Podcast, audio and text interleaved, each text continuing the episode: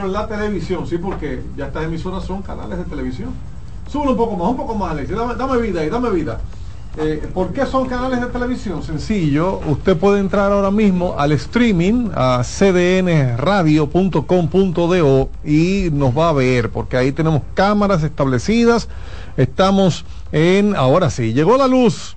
Ahora sí, estamos en vivo en CDN Radio, saludando a nuestro querido amigo Domingo Almanzar Punga. No bien inicia el programa y Domingo Almanzar Punga ya está reportando sintonía tiene una actividad muy bella hoy allá en, eh, en Santo Domingo Oeste.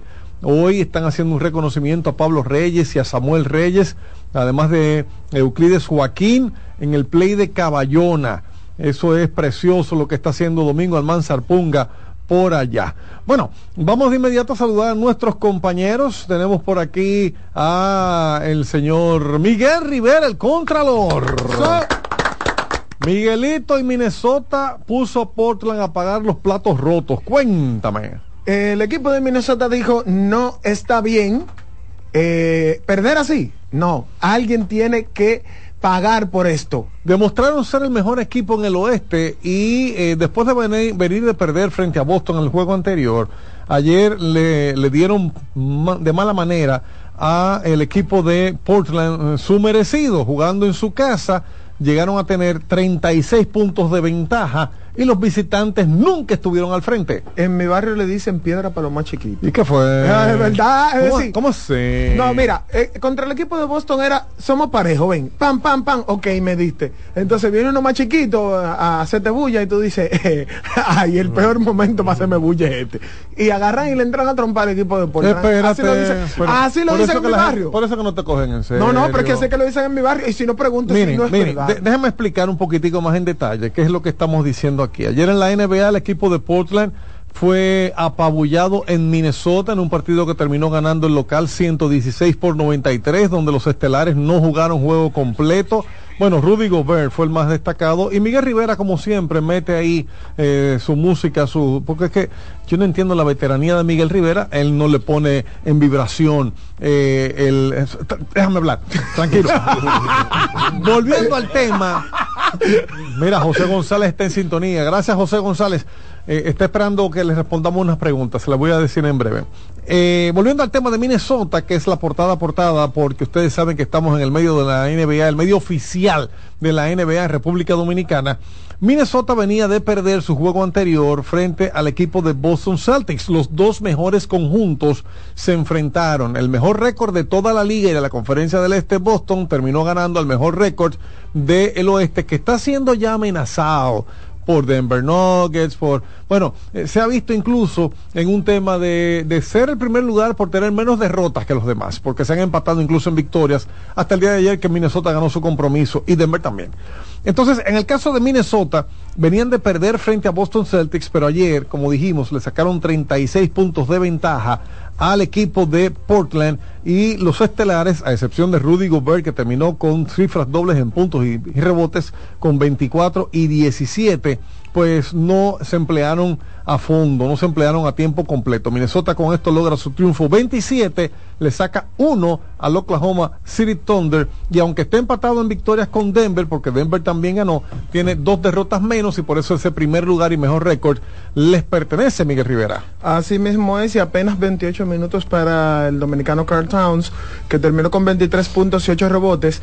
Eh, prácticamente lo sacaron a la mayoría de- del juego, no tuvieron que esforzarse tanto. Por ejemplo, eh, Anthony Edwards apenas con nueve intentos al aro.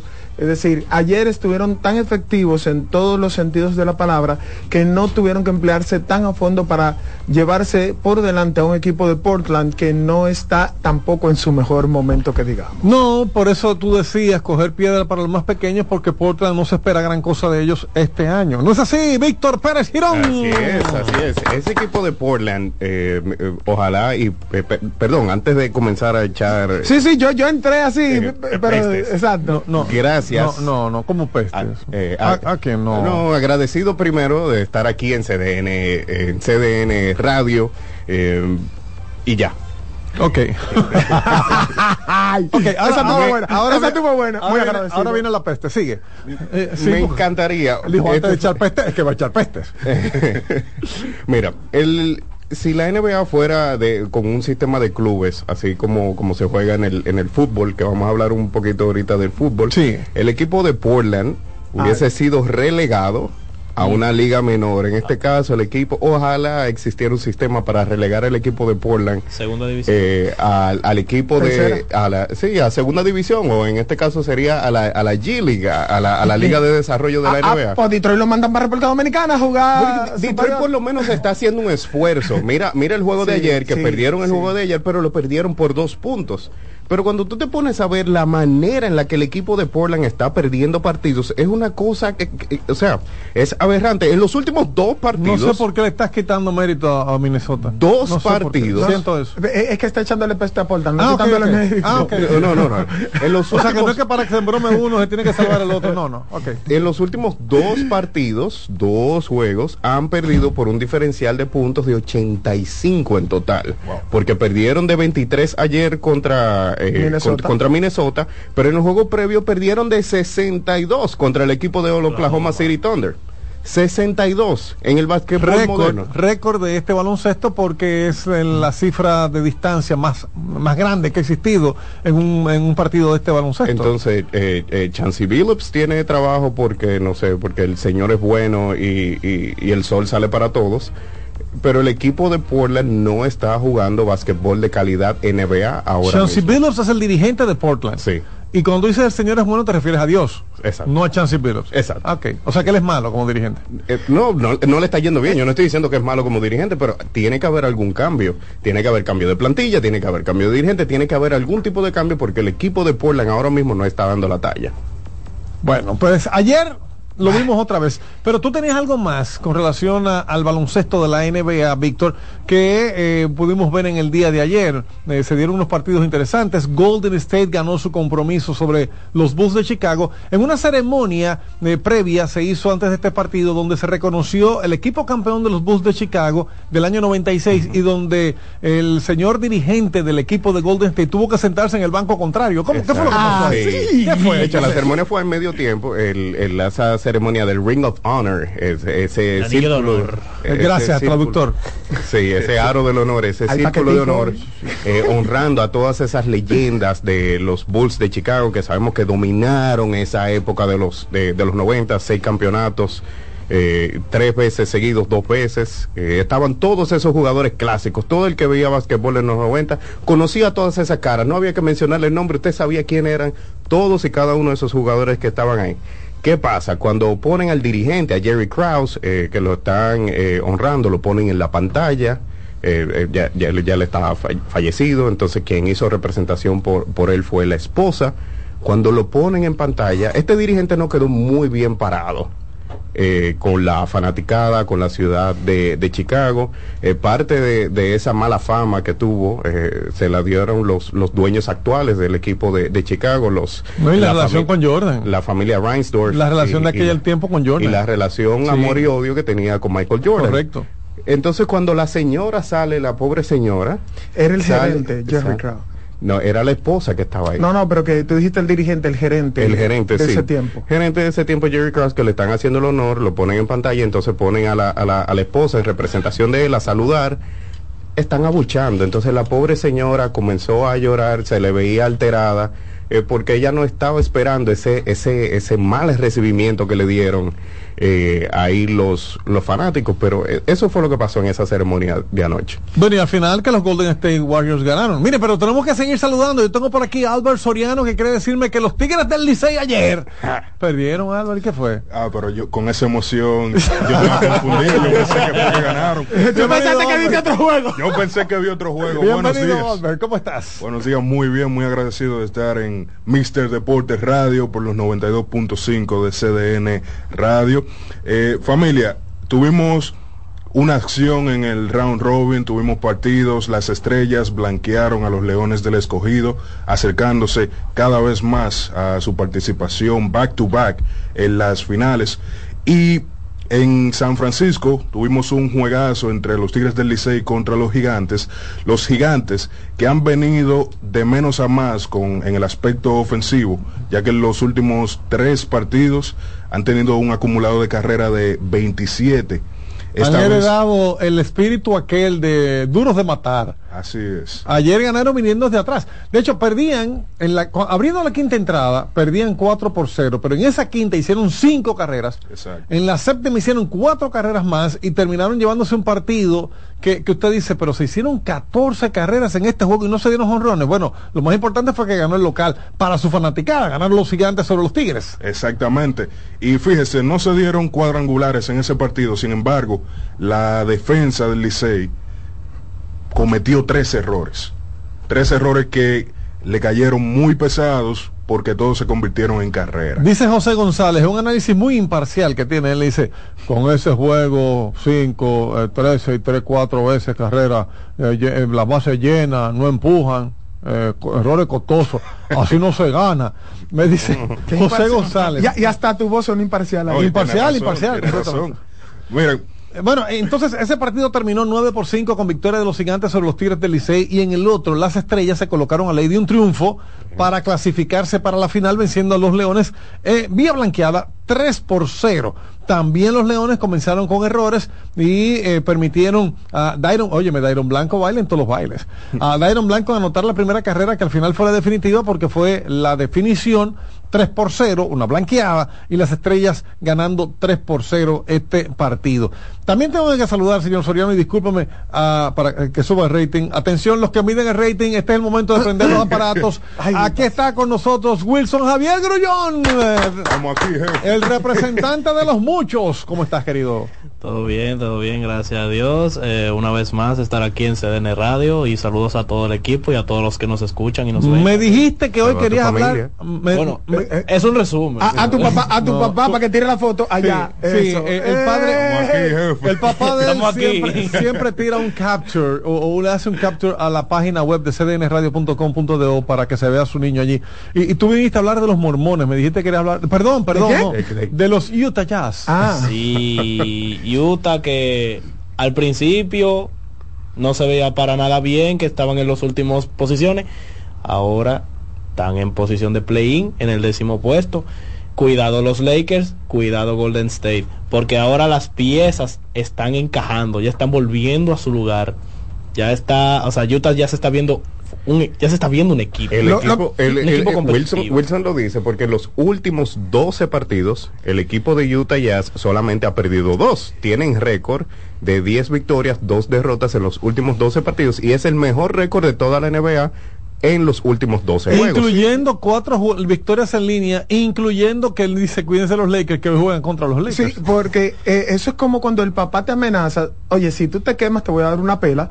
Cuando pusieron... No, no, no, Sí, mira, cuando pusieron... Cuando, cuando no decir algo en serio no, oye, cuando... Los análisis tuyos son como triviales. No, pero oye, oye, oye, oye, cuando eh, la gerencia puso... No, pero por favor. Pero déjame explicarlo. Es que me duele, me acordaste de mi infancia. Ah, déjame explicarlo.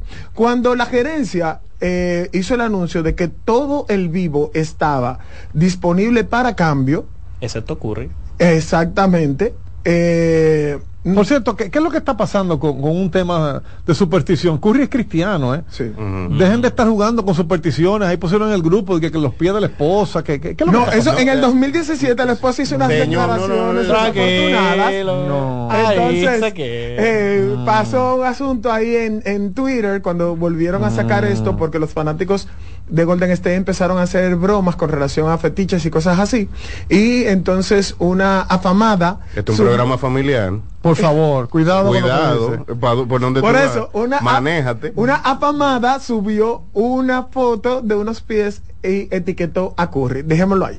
Estoy hablando de Utah. Cuando la gerencia de Utah puso a todo el mundo en venta, entonces este equipo hizo como un cambio del cielo a la tierra en su eh, accionar, en su mentalidad y empezaron a querer demostrar que tienen valor.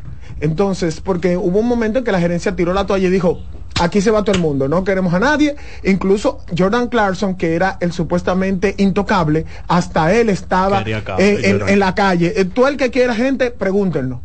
En bueno, va- va- vamos a hablar de eso en detalles más adelante y vamos a, a entrar eh, eh, eh, en el final de los saludos. Yo tengo aquí una persona muy especial sentada en la cabina que eh, quiero saludar. Antes, déjenme yo a- al sexto miembro del equipo de hoy que salió a las 6 de la mañana para acá y ahora que acaba de llegar, no sé eso, para que no me ¿En pregunten. Quiero, quiero saludar. eh, oye, Oye, tapón. Eh, no, aquí no podemos tener dos voces y menudo así. eh, Se anulan.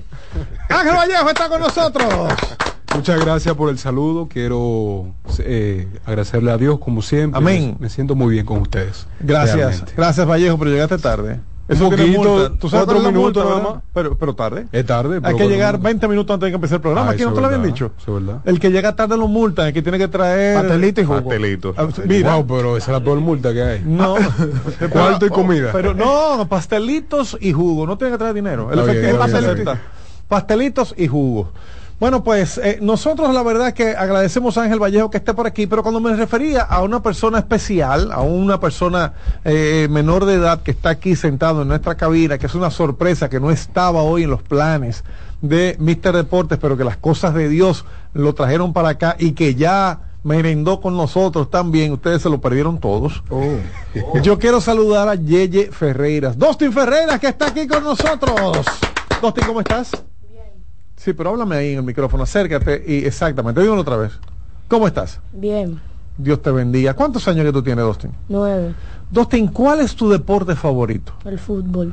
El fútbol. Señores, ¿Y tu jugador? espe- espe- esp- Cristiano Ronaldo. Ay, Bien. no. espérate, que Polémico, vamos para allá. polémico. esperen- Espérense, espérense, que vamos para allá. Dustin está aquí porque él es eh, la luz de su casa. Sí, porque en su casa, igual que todos nosotros, lo que se juega de béisbol, lo que sale de béisbol, lo que hasta que apareció Dustin, eh, hablando de fútbol. Y, y, y Dustin, ¿por, por qué te gusta más el fútbol que el béisbol? Porque a mí me parece más divertido, como que tiene mayor... Te emociona. Sí, Sí.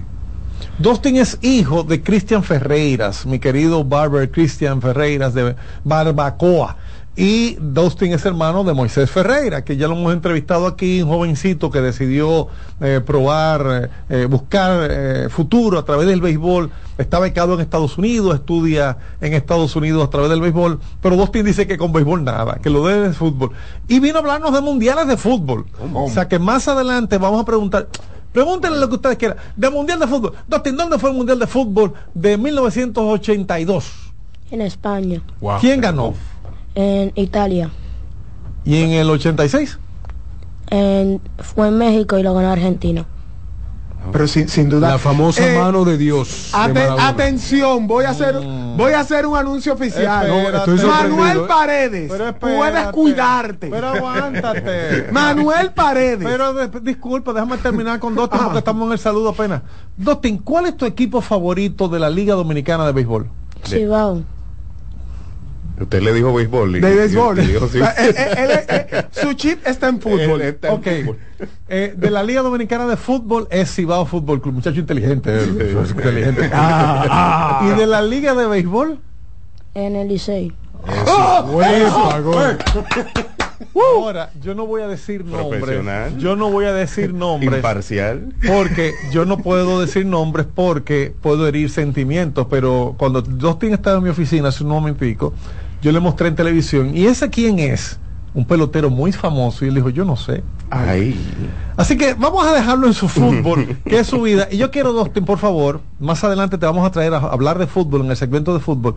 Yo quiero, Dustin, que tú me hables, eh, que tú le mandes un saludo ahora, ya para finalizar este saludo contigo, a tu mamá, a tu papá, a, a tus hermanos, que tú les digas que tú estás aquí en Mister Deportes, eh, le- les hables de cómo te hemos tratado, pero, pero sobre todo que ellos te escuchen hablar aquí en el programa. Tu papá acaba ahora mismo de parar el negocio, puso el radio a todo lo que da y tiene todo el mundo yendo a su hijo Dustin que se está estrenando en Mister Deportes un día como hoy. Así que mándale un saludo a todos allá. Sal- saludo a mi papá, a mi mamá, a mi hermano, a, a mi hermana y a mi mamá, ¿Cómo se llama tu mami? Le, Leoni. ¿Y a quién tú quieres más? ¿A tu mami o a tu papá? Eh, ey, Fran, así no, espérate, señores, vámonos a la espérate, pausa. así no, Venimos en breve. así no. Dosti seguirá con nosotros en el fútbol, hablaremos de él. Y ya el bendecido de Moca me está reportando sintonía. De seguro que viene con un comentario y un consejo. Para... Tú dijiste que tu jugador favorito se llama. Cristiano Ronaldo. Ese juega eh, en Liverpool, ¿verdad? No, en el, en el, en el Nazar. ¿Y por qué se fue para allá? Eso es lejísimo. Porque por dinero.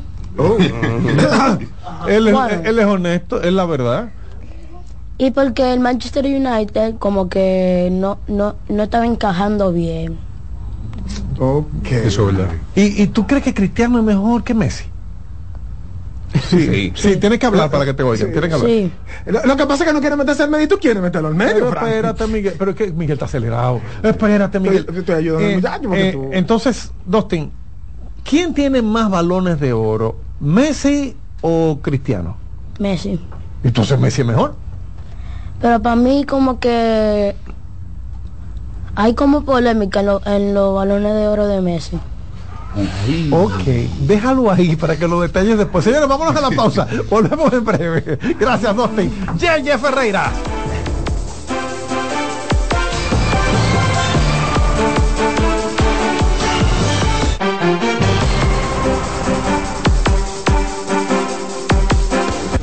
Estás en sintonía con CDN Radio. 92.5 FM para el Gran Santo Domingo, zona sur y este. Y 89.9 FM para Punta Cana. Para Santiago y toda la zona norte en la 89.7 FM. CDN Radio. La información a tu alcance. Lotoloteca tiene dos nuevos ganadores y esta vez reciben cada uno 24 millones 353 mil 388 pesos. Estos ganadores del Lotoloteca hicieron sus jugadas el lunes 26 de junio en el ensanche Ercilia Pepín, municipio San Francisco de Macorís y en Atodamas, provincia San Cristóbal. Lotoloteca, el juego cambió a tu favor.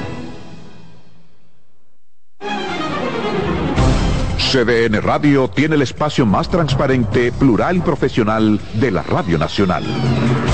Cada día, los comunicadores más informados analizan el acontecer nacional en La Expresión de la Tarde.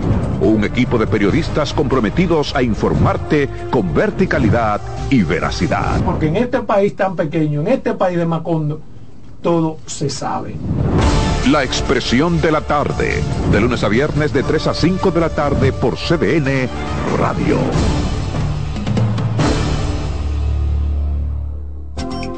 Síguenos en las redes sociales, Facebook, Twitter e Instagram como CDN Radio.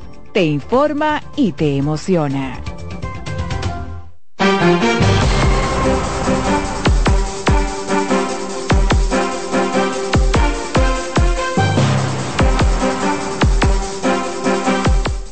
Seguimos, seguimos, seguimos, seguimos, seguimos en Mister Deportes. Hoy Alexis Rojas está loco conmigo. Yo me he sentado en otro micrófono y él abre siempre. Perdóname, Alexis. El mío, perdona. el mío, como debe. El error es mío, Alexis. Me, me entusiasmé y hoy me senté en el medio como si fuese el dueño de esto. Cuando el dueño eh, no soy yo, son todos ustedes. Bueno, eh, abrimos este momento los teléfonos, vamos entonces a entrar en detalles con la gente. Pero yo decía que el bendecido de Moca eh, eh, le está mandando a Dustin una pregunta que él va a responder después. Ahora, oye Dustin lo que te mandan a preguntar. Oye, oye esto. Alexis, por favor. Va- vamos de nuevo, vamos de nuevo. Eh, el bendecido de Moca le manda a Dustin esta pregunta. Por aquí nos fuimos, Alexis. Dale. Bendiciones a hermano, feliz año nuevo. Pregúntele a nuestros colegas cuáles son, es fácil, fácil. Los campeones, los países campeones del Mundial de Fútbol y a dónde se celebró el primer Mundial de Fútbol y en qué año. ¿Usted se va a decir eso, Dustin? ¿O lo dejamos para, para un ratico? ¿O- ¿Lo dice ahora mismo? Diga- dígale, a ver, vamos a ver. Vamos a ver. Eh, el primer mundial se celebró en Uruguay y lo ganó Uruguay. ¿Y cuál es el país más ganador de los mundiales? Brasil. ¿Con cuántos? Con cinco. Quédate ahí, mi hijo. Vamos a hablar en un ratico. Eh, va- vamos contigo en el fútbol. Mientras tanto, eh, puedes seguir en lo que tú estabas, en esa asignación especial que tú tienes. Y eh, el, señor Wilson Javier Grullón, que le haya prestado el micrófono, eh, lo va a recuperar. Miren, vamos a abrir los teléfonos. Vamos a abrir los teléfonos porque esa es la primera parte del programa siempre y tenemos que darle a la gente su participación. 809-683-8791, 809-200-7777. Desde el interior sin cargos. Mister Deportes, diga. Defensor de Slami. ¡Ay! Ay, defensor el de Xami. Adelante, mi hermano. Oye, no hay susto porque el escogido perdió. Si el escogido ganaba había susto. Ya eso está decidido. Eso es Licey y Estrella. Eso no cambia ya. Ajá, no hay susto porque está definido. Y los escogidistas te van a agradecer eso. Oye, Fran, el hombre, hay un hay un francés en Chicago y el hombre no está invitado. Y está invitado de Cartagena Blanco y un grupo de jugadores malísimos. Sí, Oye, sí, no la- sigue- no, es que sigue la... eh, él es- es- Mira, hasta que los cachorros de Chicago y Sammy Sosa no se pongan de acuerdo, Sammy no va a llegar a Mira, ningún lado. Fran, Fran, para mí hay una línea bajada desde el comisionado y la grandería completa. O sea, es, es una cosa en contra de él. Mira. Fran, ¿Tú viste yo lo que dijo Gary Sheffield esta, este- esta semana? ¿Tú, tú viste lo que dijo Gary Sheffield? ¿Habló de él o qué? ¿Qué dijo? No, Gary Sheffield dijo que cuando él, eh, cuando explotó el tema de los esteroides, a él le prohibieron hablar de eso. O sea que puede que tú tengas razón cuando hablas de una línea. Oye, Fran, yo, yo tuve una discusión con la gente de la Z. Yo digo que Sammy no es el mejor de los dominicanos, el pero es el más grande, porque, oye, lo que él hizo en esos años, eso no tiene comparación con nada, y nadie va a repetirle esa hazaña que él hizo. Y la popularidad y, la- y el carisma que él, lo, que él logró, eso nadie lo ha logrado ningún dominicano. Estamos de acuerdo, mi querido hermano. Así mismo es. Mister Deportes, diga. Frank, buenos días a todos y mucha salud. Felicidades en este nuevo año. muchas Mi primera gracias. llamada del 2024, Cristino Alejandro Canelo. No, no, Cristino, no, con esa, yo, yo te digo siempre en el plato del día, no me venga con esa. pero yo- es tu primera llamada, Mister Deportes. Adelante, Cristino, tú, tú eres de aquí, tú eres de aquí, adelante. Miren, le voy a decir algo. Si hoy y mañana gana Estrella y Licey, pueden parar el Gran Robin porque los gigantes escogidos hasta octubre. Buenos días. Muchas gracias, Cristino. Mister Deportes, diga. Buenas. Saludos. Santana Jaina. Adelante, Jaina. Bueno, quiero felicitar primero, antes quiero felicitar a ustedes por este nuevo año y que sigan siendo lo mejor en Mister Deporte. Amén, gracias igualmente. Mira, eh, yo quiero hablar sobre lo que va a hacer en este nuevo año, porque necesitamos que el béisbol renace, porque queremos abrir un nuevo paso al béisbol para este año, porque estamos en momentos de elecciones, yo creo que podemos ayudar mucho al béisbol dominicano, porque eso es lo que queremos hacer.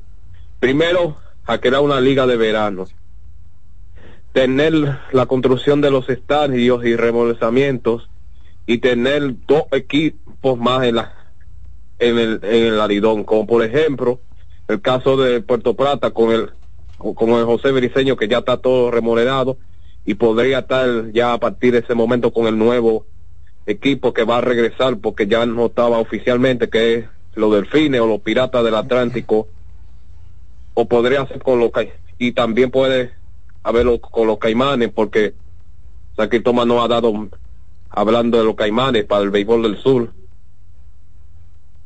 Porque eso se quedó en silencio de eso porque anteriormente los caimanes eran un equipo que se estaba preparando para iniciar nuestro para el béisbol y, y luego de varios años se han entrado muchas crisis económicas y de administraciones porque ese tiempo de que vamos a tener hablar de San Cristóbal y del sur porque queremos que los caimanes regresen y tener que remodelar el estadio Temitro Cresme porque es un estadio que está muy deteriorado y que podemos que tener que hablar del béisbol para los, para San Cristóbal y ya a partir de reunir con los políticos los empresarios que pueda interesar de ese equipo de los caimanes y de- del estadio de béisbol que pueda remodelar así como lo hizo en José Briseño. Definitivamente, mi hermano, yo creo que es interesante el- la petición para el sur. Eh, eh, Es interesante el planteamiento de que se ha hablado ya mucho tiempo de una posible expansión para el béisbol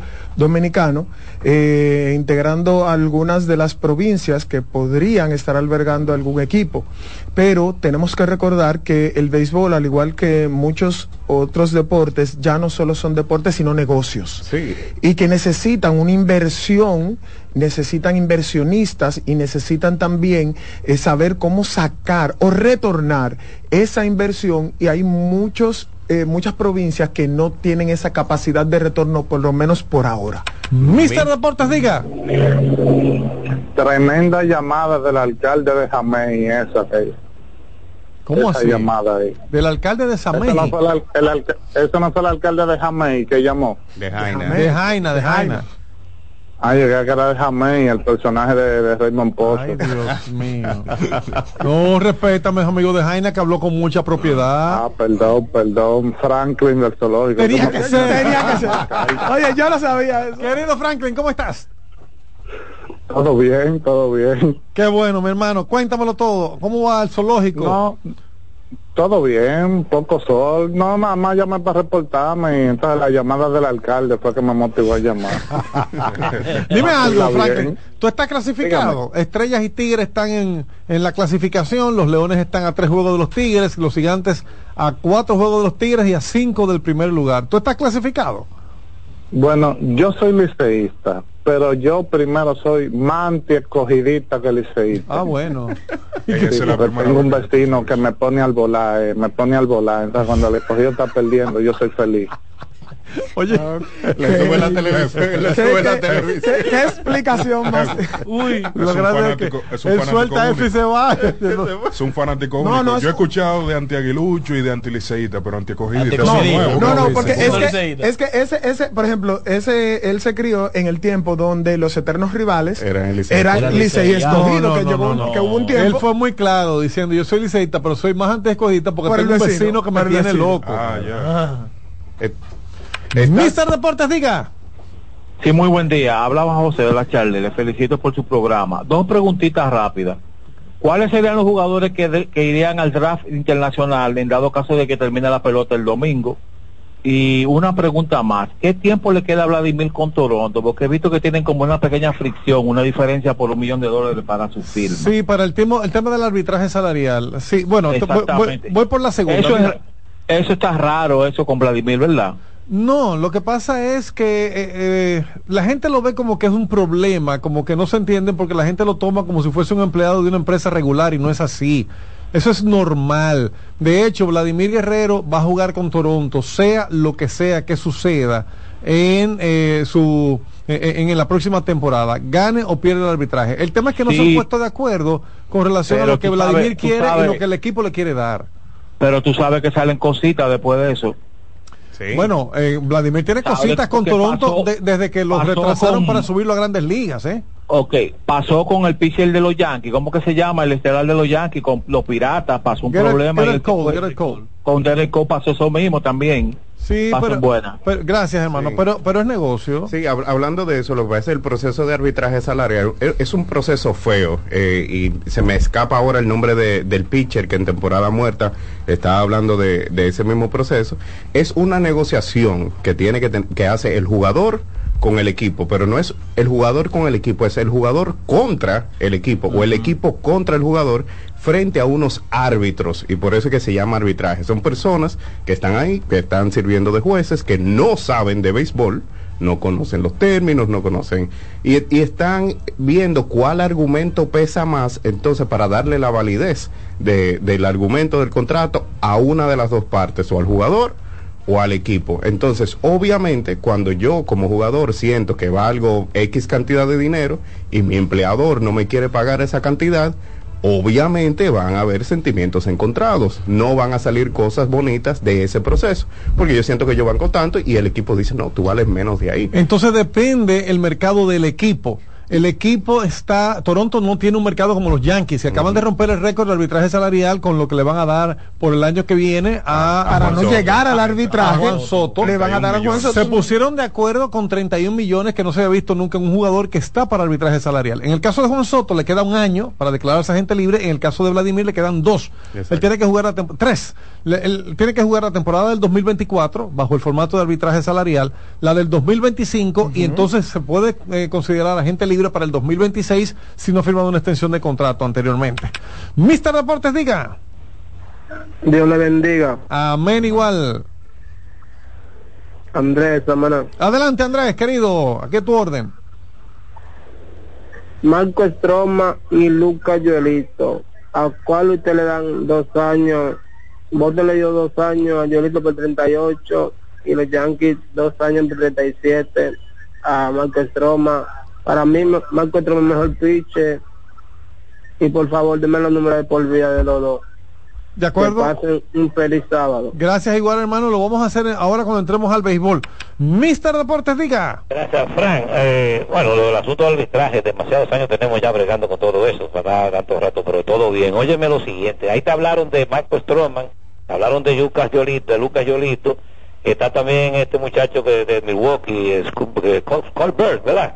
Sí. Que todos esos muchachos han quedado con unos salarios, Frank, que yo no entiendo por qué Frank Belvardé tiene que estar ganando por debajo de todito 12 millones nada más en este en este proceso.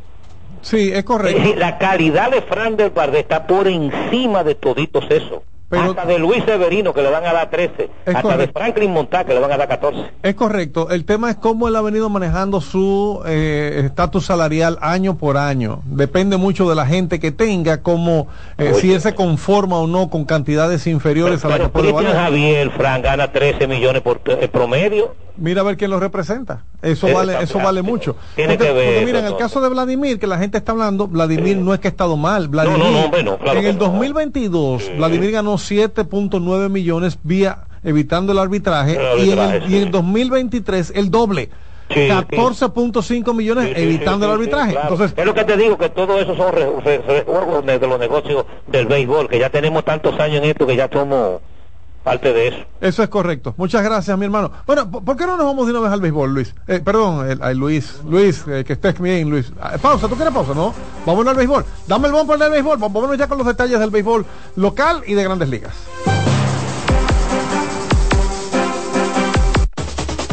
En Mister Deportes.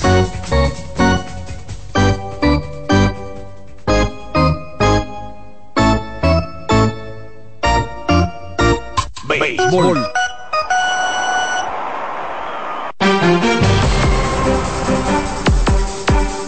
Bueno, ya sí oficialmente, ya sí oficialmente. señor Rojas. Ok. Cada vez que le digo a Luis, no, no abre el micrófono tarde. Qué cosa tan seria. Eh, eh, señor Rojas, gracias.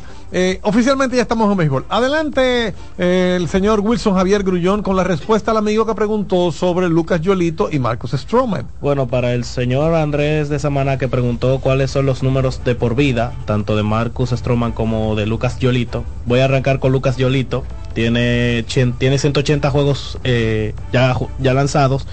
Tiene récord de 61 ganados, 62 perdidos. Un promedio de carreras limpias de 4.43. eh, 1013.2 eh, innings lanzados.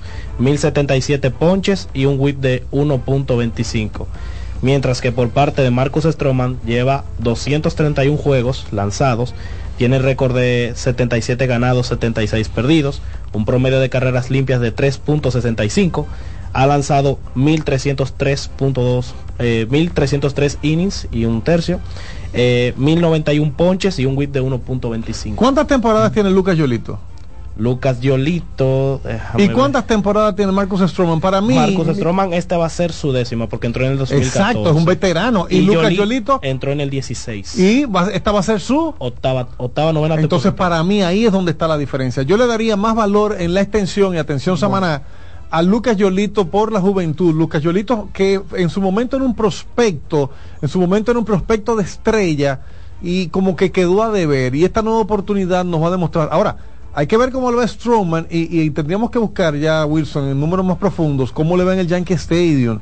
porque recuerden que Stroman pasó por Tampa y Stroman tiene, eh, hay, hay que ver cómo le va allí y que se aprovechen de ese dineral que le está dando, para mí no lo valía tanto. Bueno, eh, también hay que analizar cómo le fue en la última temporada, porque eso es algo que también te ayuda. La temporada pasada, por ejemplo, Lucas Yelito, en 33 partidos, 8 ganados, 15 perdidos, con un promedio de 4.88 en 184 innings con 204 ponches y un whip de 1.31, mientras que el señor Strowman la temporada pasada le fue mejor en 27 partidos con 10 ganados, 9 perdidos, eh, un porcentaje de 3.95 en 30 136 innings y 119 ponches con un whip de 1.26, es decir, la temporada pasada, con todo y su veteranía, le fue mucho mejor que lo que le fue a, a Lucas, a Lucas Giolito. Ahora, ¿en qué equipo estaba, estaba Giolito? Chicago White Sox. Que fue un equipo de una temporada malísima. Sí. O sea, Eso un también, equipo completo, colectivo le fue mal a ese equipo. Y a él le fue bien. Pero Stroman fue a los Mets. No, a Giolito no le fue tan bien. Pero, pero miren, no. miren, eh, a, a mí en este caso del arbitraje y, y lo que decía Víctor Pérez Girón, que es un experto en contratos, Víctor, tú me debes la explicación aquí de, de lo de Gideon Nomo. Eh, digo, perdón, De ay Dios mío. Wow. De, de lo de Shohei Otani. Son- Ah, te voy a decir, te voy a decir como diría, como diría eh, el, eh, eh, ay Dios mío, el lanzador eh, Ajá, de los Yankees, eh, digo, de, de, de Boston, en su momento coinci- coincidía con Daisuke Masusaka, lo van a hacer ahora inmortal del Caribe, Julián Tavares, Ajá. Condorito. Oh. Te voy a decir como dirá Condorito, son chinos todos. no, no, hablando en serio, tú me debes lo de Shohei Otani. Miren, eh, en el caso de, de, no, eso fue es real, eso fue real. Le preguntó Enriquito Rojas en una entrevista, Julián Tavares activo todavía con Boston, ¿cómo te entiendes tú? Con Daisuke Matsusaka dice, son chinos todos, yo le hablo ahí, él me entiende, son chinos todos. Eso, eso es real. Pero que para el dominicano es así. Eh, Bueno, no, no es real, no, es- no es así, no debe ser. No, eso es una ofensa para los Claro. japoneses y una ofensa para los chinos. Miren, en el caso del arbitraje, lo difícil es para estos jugadores que los contratos de grandes ligas, todos están avalados y eso ya se está aplicando en nuestro país también, para que sea un árbitro, una persona, una figura X, por ejemplo. Miguel Rivera, el Contralor, quiere que le renueven su contrato en Mister Deportes. Fran Camilo le ofrece una cantidad, Miguel quiere otra, y entre los dos se ponen de acuerdo. No, no, no. No nos vamos a ir a justicia, no vamos a ir a la justicia legal, porque en un juicio esto puede tomar años. Y la decisión la, necesitamos ya, porque la temporada comienza ya. Entonces nos ponemos de acuerdo y decimos, eh, clasifica para ti de estos cinco que están aquí, Víctor Pérez Girón. Sí, ah, porque sea Víctor que decide. Entonces Víctor comienza una investigación. Ok, déjame ver qué hizo Miguel Rivera, tiene 10 años sin cobrar, qué hizo Fran Camilo, un abusador, Fran Camilo, no, 10 años sin pagar. Sí, eh, Miguel tiene la razón. Y dice, en el caso del arbitraje de Vladimir Guerrero, Vladimir Guerrero está, la diferencia no es tan grande, pero él está exigiendo subir, eh, como yo decía, de esos 14 millones, por lo menos 5 millones más, y el equipo le dice, no, te puedo pagar dos más, tres más. O sea, Sí, la diferencia es de un millón ochocientos mil dólares. Exacto. Eh, Y por ese millón de dólares, que como dijo el amigo que llamó, que son dos millones casi, ¿verdad? Eh, por ese millón de dólares no se ponen de acuerdo y lo que el amigo advierte, y tiene razón, es que eso puede traer malestar del jugador con el equipo, pero son profesionales. Claro. El malestar de Vladimir debe venir desde cuando le retrasaron su debut en grandes ligas. Ustedes se acuerdan que había estado todo un movimiento. Sí. Por Vladimir, por Vladimir se cambió ese tipo de, de estrategia en, eh, la eh, en el nuevo acuerdo laboral. Sí, que eran los eh, 72 partidos, y si no me equivoco, tú tenías que, eh, para que la temporada te contase como, como, como- como temporada completa, eh, t- se tenía que jugar, si no me equivoco, el número eran 72 partidos, y Vladimir entonces jugó 71, cuando pasó el partido 72 o algo así, o el, el bajaron. partido, entonces... eh, lo pusieron- bien, jugando bien, lo bajaron a, a ligas menores para retrasarle entonces lo que era el o lo que debió ser el manejo, el manejo del pelotero eh, en, lo que debió grandes ser, ligas. lo que debió Tiempo ser de su- servicio. Lo que debió ser, ajá, tiempo de servicio para que contase su primera temporada. En caso de que eh, le- los Blue Jays de Toronto hicieran lo que debían de hacer y subir a Vladimir Guerrero Jr. en el tiempo que realmente tenían que subir a Vladimir Guerrero Jr., entonces eh, este, los años de arbitraje y este la salida de agencia libre de, de, de Vladimir Guerrero Jr., entonces se retrasara un año a comparación con lo que hay ahora. Señores, en el sería- 26 que puede declararse agente libre. Hasta el 26 vamos a estar con esta chacha. Y sería en el 25 en caso de que ellos hubiesen hecho lo que tenían que hacer. Correcto, le O sea, retrasaron un año. eso Por fue- eso, perdón Albert, por eso hoy en día jugadores como Julio Rodríguez, que desde que tuvo la oportunidad Seattle lo subió y de inmediato le dio un contrato a largo plazo, tienen que agradecerle a Vladimir porque se armó una protesta generalizada y el sindicato defendió a Vladimir. O sea, se podría decir que lo de los Blue Jays fue como una artimaña para retener a Vladimir por más Todos tiempo. los equipos lo hacen. Eso era una, o lo práctica, hacían. como- era una práctica común. Era una práctica. Pero lo de. Vladimir fue más sonoro, más vi- vistoso, porque en esos 71 partidos de Vladimir, Vladimir mostró que tenía todas las herramientas para estar y ser una estrella. Que ya eran sentada. grandes ligas. Ya eran Grandes grandes ligas. ligas, y ellos simplemente, para no contarle el tiempo de servicio, simplemente lo devolvieron y dijeron, no, no, no, todavía no. Supongo que eso también le afecta eh, en caso de que tenga aspiraciones en esa temporada para Rookie of the Year. Ya no la tenías porque Ya no, no la te- tenía, porque no porque la- contaba. porque Cuando le bajaron ya no lo ya no calificaba. Ya era tal. Porque O sea, lo- la cantidad de juegos que jugó durante esa primera temporada no contaban como una temporada. No. Con todo y que jugó una cantidad de juegos ahora en, en, eh, bueno en, en- Y en- rompiendo la liga, rompiendo la liga no lo subían. No, La- no, las ligas fatal, menores. Fatal. ¿eh? Entonces, eso era un manejo de una estrategia de, yo- de control sobre el jugador a más tiempo. Pregunto, ¿el límite lo bajaron por eso? No, lo que cambiaron fue el, el sistema. Ahora, un jugador que esté rompiendo las ligas menores, que esté ya en posición de subir, si lo atrasan o no lo atrasan, inmediatamente este jugador pisó la mayor y ya está en tiempo de servicio. Y de acuerdo a la cantidad de años que tenga contratado, entonces el jugador puede declararse agente libre cuando le toque, de acuerdo a la firma. Recuerden O sea- que Vladimir, y perdón, eso tiene mucho que ver Sí. con la agencia que lo representa. Recuerden que a Vladimir lo representa una agencia que se llama Magnus Service o algo así.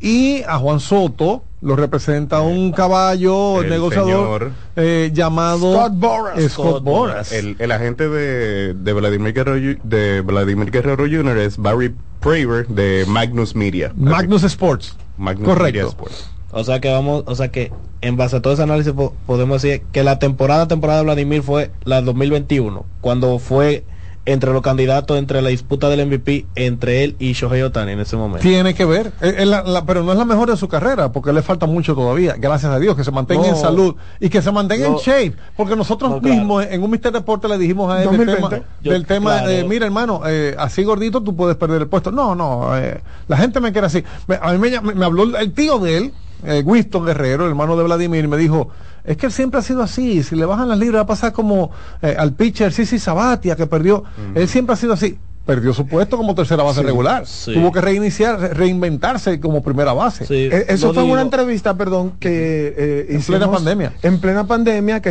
eh, hicimos unos programas especiales a través de una de las plataformas que nos permitían virtuales, que nos permitían hacerla, y Vladimir Guerrero, en esa entrevista nosotros estuvimos haciéndole algunos comentarios sobre justamente lo bien que estaba yendo, sobre el asunto con no haberlo subido y su peso, que eh, a eso trajo entonces las llamadas a Fran luego de que vieron el programa. Eh, no, lo que pasa es que él es así. No, él es así, no, porque Hubo gente que pensó que lo estábamos atacando. Exacto.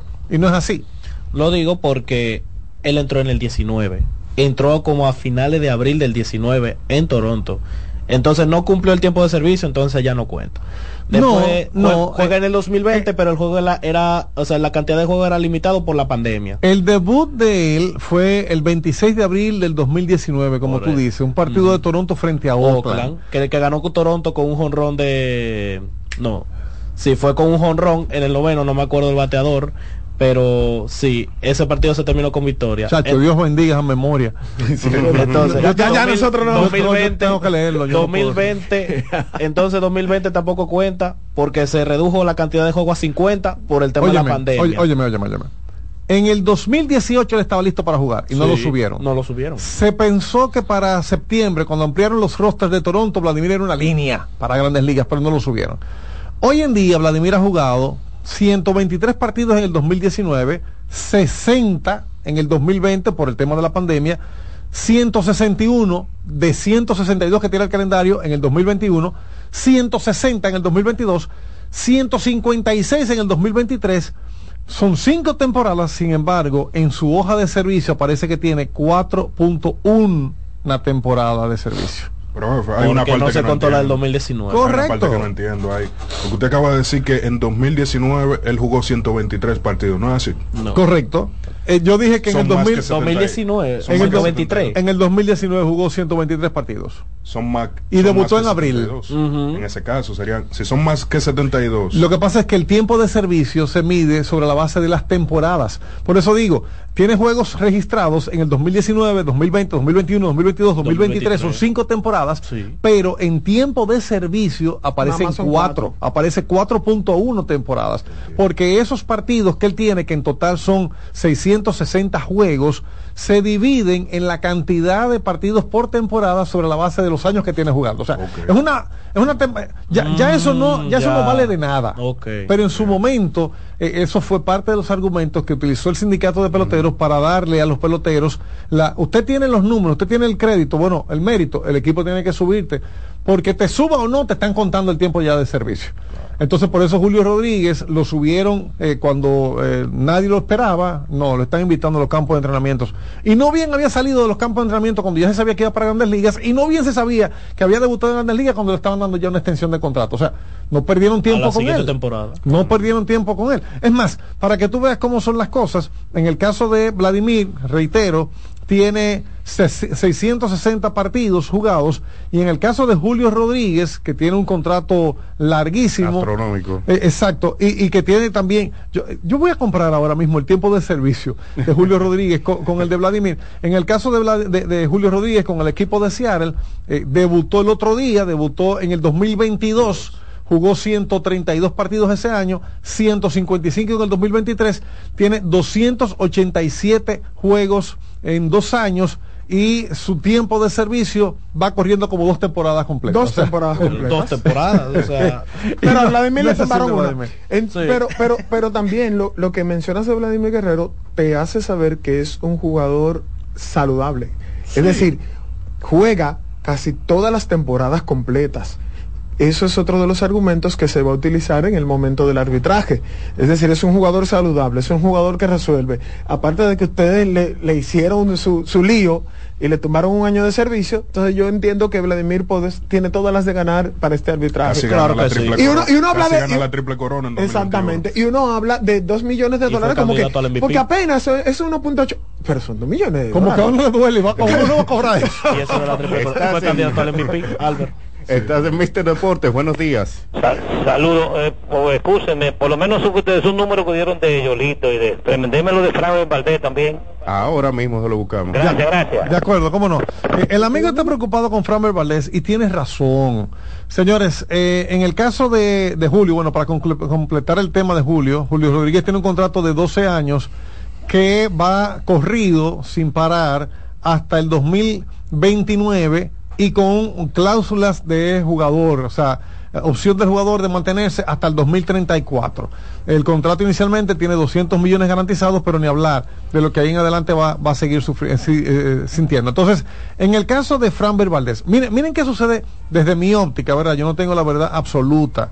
Ah, hay gente que se ha quejado conmigo cuando yo digo, eh, espero en Dios que Wander Franco salga bien de la justicia y de la justicia de grandes ligas, porque ellos van a tener también su, su juicio aparte, in- sin importar lo que suceda con Wander Franco, que en este momento está en libertad bajo palabra, puede salir del país, o sea, ha sido bien tratado, pero el caso es bastante delicado, sobre todo con las políticas y los protocolos internos de grandes ligas.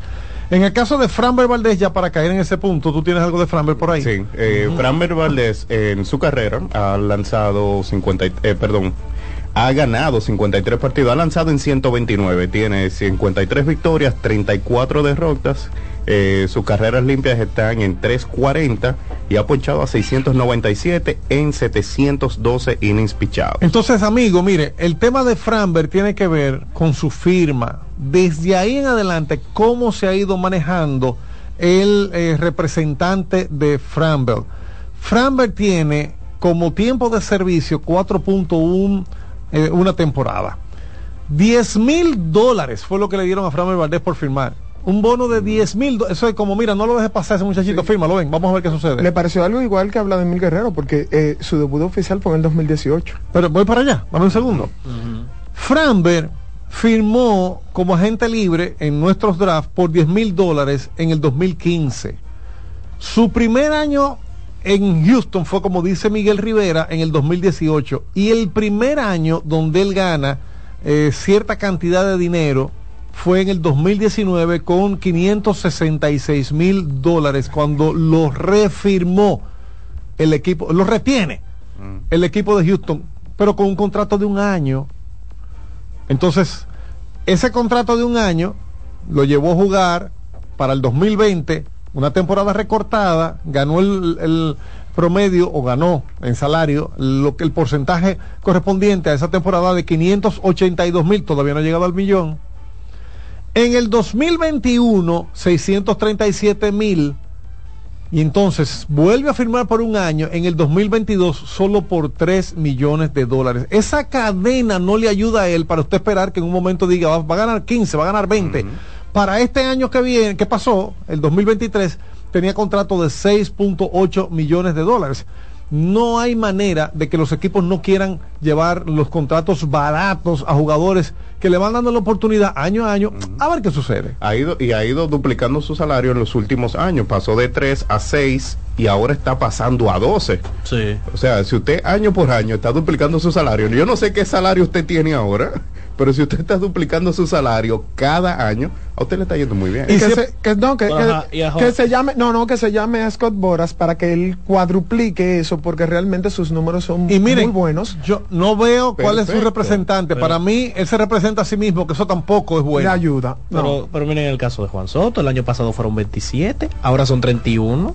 O sea, Y, y pensábamos que iban a ser 35. exacto. Y rompe el récord de arbitraje que tenía Chohei. Porque, porque eh, Scott Boras, el genio del mal, ese- No, no, ese no, tipo, no, no, no, es no. en serio, señores. Pero tú eres ese dueño de equipo. tipo, ¿Por qué? Tú eres- tú eres por- dueño de equipo. No, no, ¿por entonces no qué le digas tú así. identificas No. el dueño del mal no, si porque es que sus estrategias, sus estrategias son una cosa impresionante y cuando venga la agencia libre, esos 31, tú puedes asegurar. La vara la puso Chohei. Sí. De ahí para allá. Framber Valdez está representado por la agencia Octagon. No dice quién es ese representante, pero está eh, esa Bajo es la esa agencia. Esa es la agencia que los representa. Y si, imagínense ustedes, si es una agencia como Octagon, que es una agencia reconocida, que creo que Pedro Martínez pasó por ahí, una serie de jugadores, no ha podido llevarlo a ganar un contrato a largo plazo, entonces no lo han podido, porque es que él fue un jugador barato desde sus inicios. Estás en Mr. Deportes, buenos días. Buenas, yo siento con Framber que lo que hay es agradecimiento, porque ustedes se imaginan Framber Valdés con lo que hizo en playoff y ha hecho en serie mundial, se declare agente libre, Claro. se, dip- se dispara su costo bastante, ahí tiene que haber algo de agradecimiento de Framber. Bueno, déjame ver cuándo le toca, gracias hermano, cuándo le toca a Valdés la agencia libre, De- déjame yo buscarlo. Mister Deportes, diga. Andrés otra vez, hermano. Adelante Andrés. Lo que pasa es que Framber Valdés nunca ha sido agente libre. Él nunca se ha declarado que puede pedir por su boca. Ya Joelito, el Troma son agentes libres, son Sí, más caros. Sí, el tema, libre, Andrés, Andrés, perdóname, el tema es que no se ha mencionado ni en arbitraje. Y eso es lo que dice el amigo, que como eh, compañeros del mismo Framber Valdés en el equipo de Houston no han tenido la misma estelaridad que él y ganan más dinero que él, pero hay que ver con cuánto firmaron y la evolución que han tenido financieramente en su carrera. Ok, sí, pero cuando- yo creo que cuando él agente libre va a ganar por encima de 20 millones. Mientras tanto le están explotando, digo, perdón, le están sacando buen provecho. Gracias, mi querido hermano. A Framber le toca todavía en 2025, le toca arbitraje todavía, su cuarto año de arbitraje sería en, en 2025 y en 2026 es que Framber Valdez sale en agencia libre. Pero en ningún momento hemos escuchado que él está peleándose un arbitraje, ni que va a pasar al arbitraje, ni que se pusieron de acuerdo para evitar un arbitraje. O sea, vuelvo y digo, es el perfil. Es como cuando José Ramírez la para, firmó un contrato larguísimo con Cleveland. ¿Qué fue lo que todos dijimos? Pero ese señor está, ¿quién maneja este hombre? Ese hombre está loco, él debe ganar 10 veces eso. O sea, él firmó un contrato a largo plazo siendo cotizado uno de los mejores terceras bases de todo el negocio. Kianci, estoy aquí, Kianci. Kianci, gracias, Kianci, gracias. Entonces, ¿qué ¿Qué resultaba? Sí, porque con ustedes, yo no sé. Eh, ¿Qué resultaba? Los ratings. Eh, ah, subí- no, porque los ratings están de este lado. Anda, Y él estaba del otro lado. Ya, Bueno, pa- para concluir el comentario, lo que sucedía era que eh, en ese momento, en ese momento, ¿de qué era que estaba hablando? Miren, De de José Framber, Ramírez. eh, el José José, Ramírez, Ramírez. en ese momento, en ese momento, para estaban de acuerdo. En ese momento, José Ramírez lo cotizaban como el- uno de los mejores y lo comparaban con el tercera base en ese momento de los Rockies de Colorado, eh, Arenado. No la han arenado. Y no la han arenado en una temporada, ganaba casi lo que era, eh, eh, eh, tres años, cuatro años de servicio de, de- pero José Ramírez aseguró un futuro. Ya le dieron una extensión, ya está más o menos equilibrado, pero le compraron el arbitraje salarial. Con Framber nunca hemos escuchado eso. No hemos escuchado que haya intención, no hemos escuchado, y no sé si Octagon tenga que ver, no lo creo. Eh, para mí es como esto es un jugador que viene de, eh, miren, cuando a un jugador le dan poco dinero y el jugador llega a ser una gran estrella, busque lo que ha trabajado más que los demás. Claro. Se ha fajado, llega más temprano a los estadios, se va más tarde, se mantiene buscando cómo corregir errores, se mantiene viendo videos, búsquenlo. Porque un jugador que le dan dos mil, tres mil, diez mil dólares como él, como Vladimir Guerrero, que le dieron, padre, que le dieron unos cheles nada más para firmar, y llegan a ser, con- en el caso de Vladimir Guerrero, padre, el Salón de la Fama de Cooperstown, búsquelo, que además del talento, demostraron tener mucho más trabajo. Yo recuerdo que Ética Vlad- de trabajo. Vladimir Disciplina. decía, mi, mi bate habla mi inglés por mí. Yo no hablo inglés. Yo no hablo. Vladimir Guerrero. Decía que, pero, pero ¿por qué? Porque se fajaba para eso. Entonces, en el caso de Framberg, se ha fajado, ha descollado, le han dado la oportunidad, la ha aprovechado, pero el equipo ha sacado la ventaja de que es un jugador que viene de una base de 10 mil dólares. Ahora, cuando usted tiene un Nomar Mazara, que le dieron 5 millones en Wow, Texas sí. Para firmar. Cuando usted tiene un Ronald Guzmán, que ese mismo año le dieron 3.5 millones, o sea, en dos jugadores Texas invirtió 8 millones de bono por firmar. Son jugadores que le van a dar todos los chances y todas las oportunidades. Sí. Sí. Hace lo que pase, porque ya desde la base vienen ganando un buen dinero. Bueno, y ya que estamos en béisbol, hablemos de la pelota local. Vamos con los detalles de lo que está pasando en la pelota otoño-invernal. Alguien dijo que se acaba el domingo esto. Puede ser. Sí. Bueno, hay que ver. Si el, si el Licey hubiese ganado ese partido Espérate, que, ya. que- que Te- perdió por Te siento ado- adolorido. no no adolorido no lo que sucede es que por ejemplo en la introducción tú mencionabas que o no recuerdo si fue Víctor que las estrellas estaban a un partido ya para pasar Yo, yo hablé de las posiciones. Exactamente, estaban para pasar a las finales. El Liceo hubiera estado en la misma posición que las estrellas Pero espérate. de haber ganado ese partido. Vamos a hablar de la pelota otoño-invernal. Al regreso de esta pausa, vamos a hablar de las posiciones, los eh, detalles de estos juegos del día de ayer y recordar la regla de que si hay dos equipos que se despegan del pelotón, el round robin puede terminar antes de las 18 jornadas.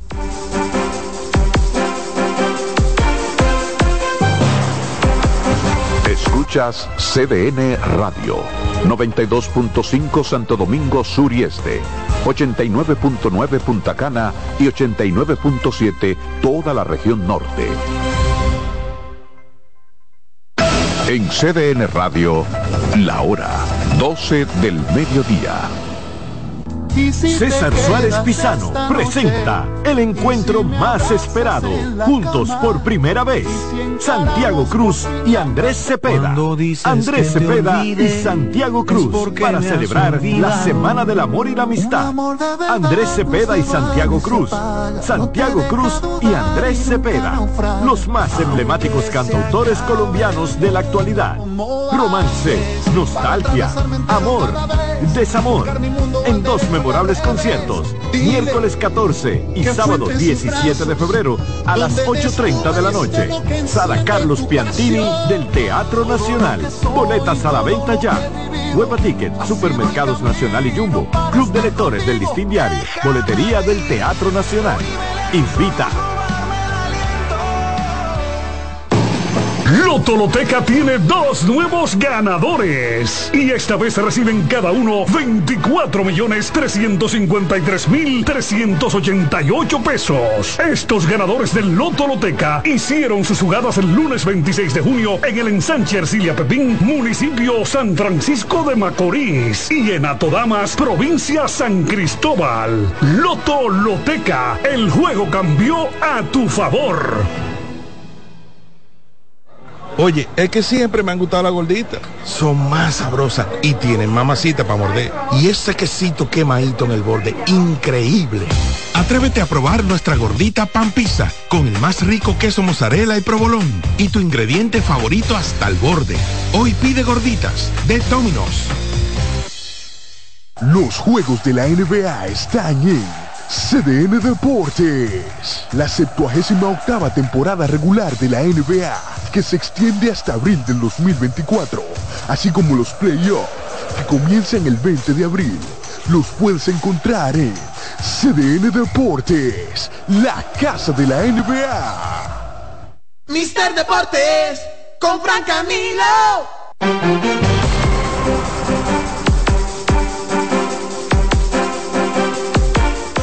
Seguimos, seguimos en Mister Deportes. Ayer, en la pelota local, dos partidos. Hay quienes entienden que se está acercando el final del round robin y que no se completarían las 18 fechas después de lo que sucedió en el día de ayer. Empecemos por decir que los gigantes perdían en su encuentro cuatro carreras por cero al llegar a la quinta entrada.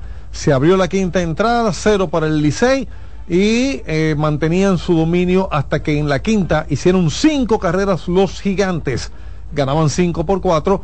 En la séptima, allá en San Francisco de Macorís, hicieron cuatro carreras más y con esas nueve carreras terminaron ganando nueve por cinco a los Tigres del Licey.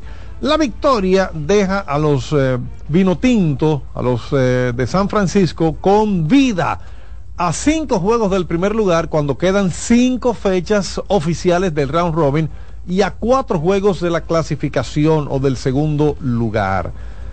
En ese partido, el equipo de los gigantes eh, contó con el bate de Germín, eh, perdón, de, eh, de- ¿dó- ¿dónde, no, ajá, usted, ¿dó- ¿dónde estaba el bate de, de Jamer Candelario? Bueno, despertó. Sí. El bate despertó. Entonces, eh, Candelario, en el día de ayer, pues eh, fue parte de eh, las justificaciones que lo trajeron vía el draft de reingreso a este equipo. De hecho, no hubo cuadrangulares. Cuando hablamos de Jamer Cal- Candelario, nos quedamos buscando, pero empujó tres carreras. Se fue de 4-2 y empujó tres carreras. En el caso de eh, los gigantes contraron también. Señores, me llegó una, un artículo de El Bolón de Urrutia.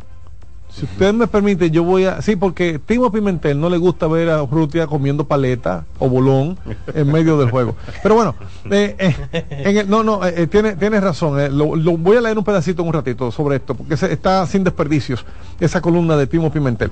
Entonces, con su triunfo, los gigantes se mantienen aún con vida, poniendo su récord en cuatro victorias, nueve derrotas, mientras que los Tigres tienen ahora ocho y cinco. Hay que decir que Jeremy Candelario conectó eh, esos dos remolcados, eh, de esas dos imparables que remolcaron tres carreras que mencioné. Melvin Mercedes, Richard Ureña, un doble. William Astudillo, la tortuga ninja, eh, pegó también de hit. Y Carlos Franco en el triunfo del conjunto gigante.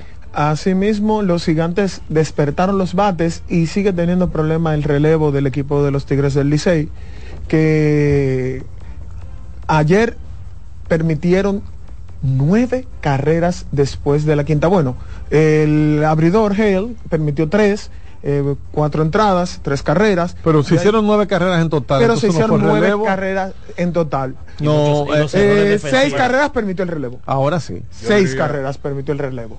Yo diría que eh, fue, fue la defensa, los Sí. errores. También tres errores. Eso fue lo que le quitó la posibilidad de ganar ese partido, porque Y los hombres quedados en base. También. Oportunidades con bases llenas que no aprovecharon. también, eh, porque en realidad en los últimos partidos yo he visto que el relevo del Licey ha estado haciendo el trabajo, simplemente que en este caso lo que definió fue la, la La falta de defensa.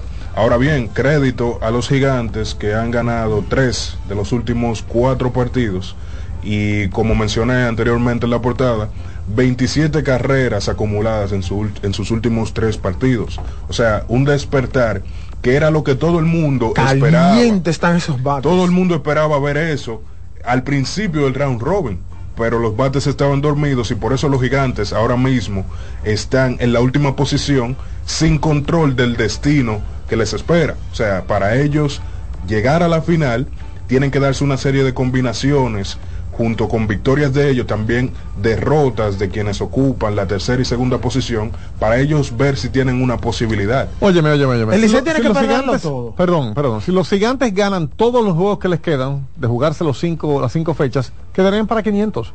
9 y 9. O sea, e- en ese caso, ya estamos viendo que las estrellas, con ganar un partido más, tendrían 10 victorias y automáticamente se están clasificando. Porque hay un equipo que no va a llegar hasta ahí. Entonces, eh, las estrellas con un triunfo clasifican que tienen 9 y 4, pero los gigantes, como tú dices, Albert, no solamente dependerían de ganar, de ellos ganar. Yo recuerdo, cuando, cuando llegaron a la mitad de round robin, yo dije, bueno, los gigantes tienen 1 y 8. Si ellos quieren quedar con récord por encima de 500, tienen que ganar los 9 partidos que les quedan. Ganaron dos, perdieron uno y ayer volvieron a ganar.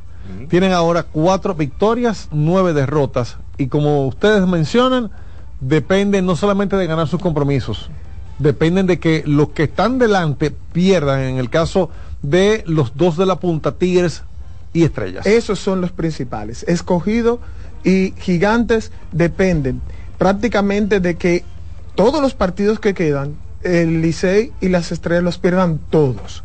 Y ellos ganarlos todos. ¿Por qué? Si las estrellas ganan uno, ya prácticamente o prácticamente no, están clasificados para la final. El número del Licey son dos, que con dos victorias llegarían a 10.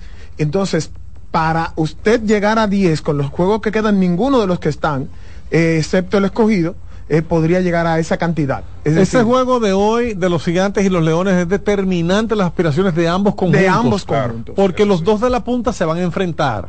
Los Tigres se enfrentan a las estrellas en San Pedro, 7 y 35 de la noche, y eh, uno de los dos tiene que perder. Entonces, si pierden, si ganan las estrellas, clasifican, y los Tigres se quedan a merced de saber qué está pasando en el otro juego, porque si los Leones ganan, se le acercan. Todavía tienen un colchón, todavía tienen cuatro juegos de diferencia eh, eh, los Leones con el primer lugar, pero tienen tres con relación a ese segundo lugar, y ese juego es determinante para los gigantes hoy. Exacto. Hoy Las, define. Las, eh, las posibilidades del escogido son un poco más positivas que la de los gigantes, obviamente. Porque, por ejemplo, de ganar lo, el escogido a los gigantes, y eso se combina con una derrota de los Tigres del Licey, el escogido se pone a dos partidos, a dos victorias de la segunda posición, aunque las estrellas clasifiquen. Entonces, domingo y martes, que serían los dos siguientes compromisos, el escogido se ve las caras con los Tigres del Licey de manera consecutiva. Quiere decir que ahí los Leones del Escogido tienen el destino en sus manos todavía de combinarse la situación de una victoria de ellos y una derrota del Licey No, este no, sábado. No, espera- no, espérate, no, el destino en sus manos no, porque entonces tú estás diciendo que el Licey no vaya a jugar. ¿Entiendes? Eh, Yo eh, entiendo, lo que yo entiendo que lo que decir está diciendo es que, que- que tienen que ganar. el O sea, el escogido- escogido tiene todos, escogido- tie- todos tienen que Sí, ganar. pero que Es diferente a la situación de los gigantes que ellos dependen de derrotas de otros equipos, eso es lo que quiero decir. Eh, eh, O sea, Pero el además de ganar el escogido juegos. tiene posibilidad de El escogido tiene posibilidades reales, pero como decía, ya eh, las, por ejemplo, de ganar los Tigres del Licey hoy, los dos equipos de la punta se ponen con nueve victorias a una prácticamente de la clasificación, entonces ahí ya la cosa se va poniendo más fea todavía Se para pone Gigantes. matemática la cosa. ya. Ma- ma- se pone matemática. con excelente. co- combinaciones, que si gana este, pila aquella. En el otro partido, entonces las estrellas ganaron. Las estrellas están increíbles. Blanqueada. Señores, yo tengo que buscar algún vaticinio que me dieran cuando inició el round robin donde me dijeran, no, los gigantes se van a quedar fuera. Por la temporada, la primera parte de la temporada que tuvieron los gigantes, nadie dijo que iban a tener una clase de round robin como la que están teniendo. Saludos a Jonathan Cepeda que hace su entrada. Ayer las estrellas volvieron a demostrar que están destinadas a meterse en la final. Ellos hicieron la primera carrera en el primer inning una segunda carrera en el segundo inning y una tercera carrera en el noveno inning. Y el picheo dominó los bates de los Leones a su antojo. Aunque los Leones pegaron seis hits, hicieron dos errores y no pudieron combinarse para eh, ligar carreras. Perdieron 3 por 0. Ahora, esa primera carrera lo dice todo. La primera carrera llega en las piernas de Dairon Blanco, que recibió un pelotazo de parte de Denis Romero, se robó la segunda base. Están jugando como el béisbol de antes. El béisbol de juego pequeño, el béisbol del toque, el béisbol de la velocidad, del La robo de. Sí, señor. Y eh, pasó a tercera eh, del señor Dairon Blanco por un infield hit de Vidal Bruján, que ha rendido más que el arroz blanco. Ay, sí. Y además, Fernando Tatis, que qué podemos decir del rendimiento de este Grandes Ligas que empujó esa primera carrera como una eh, eh, con, con un fly de sacrificio. Dice Luigi Sánchez, gracias mi querido hermano, como su número mágico está en dos, las estrellas todavía no clasifican hoy si también gana el escogido. Es correcto.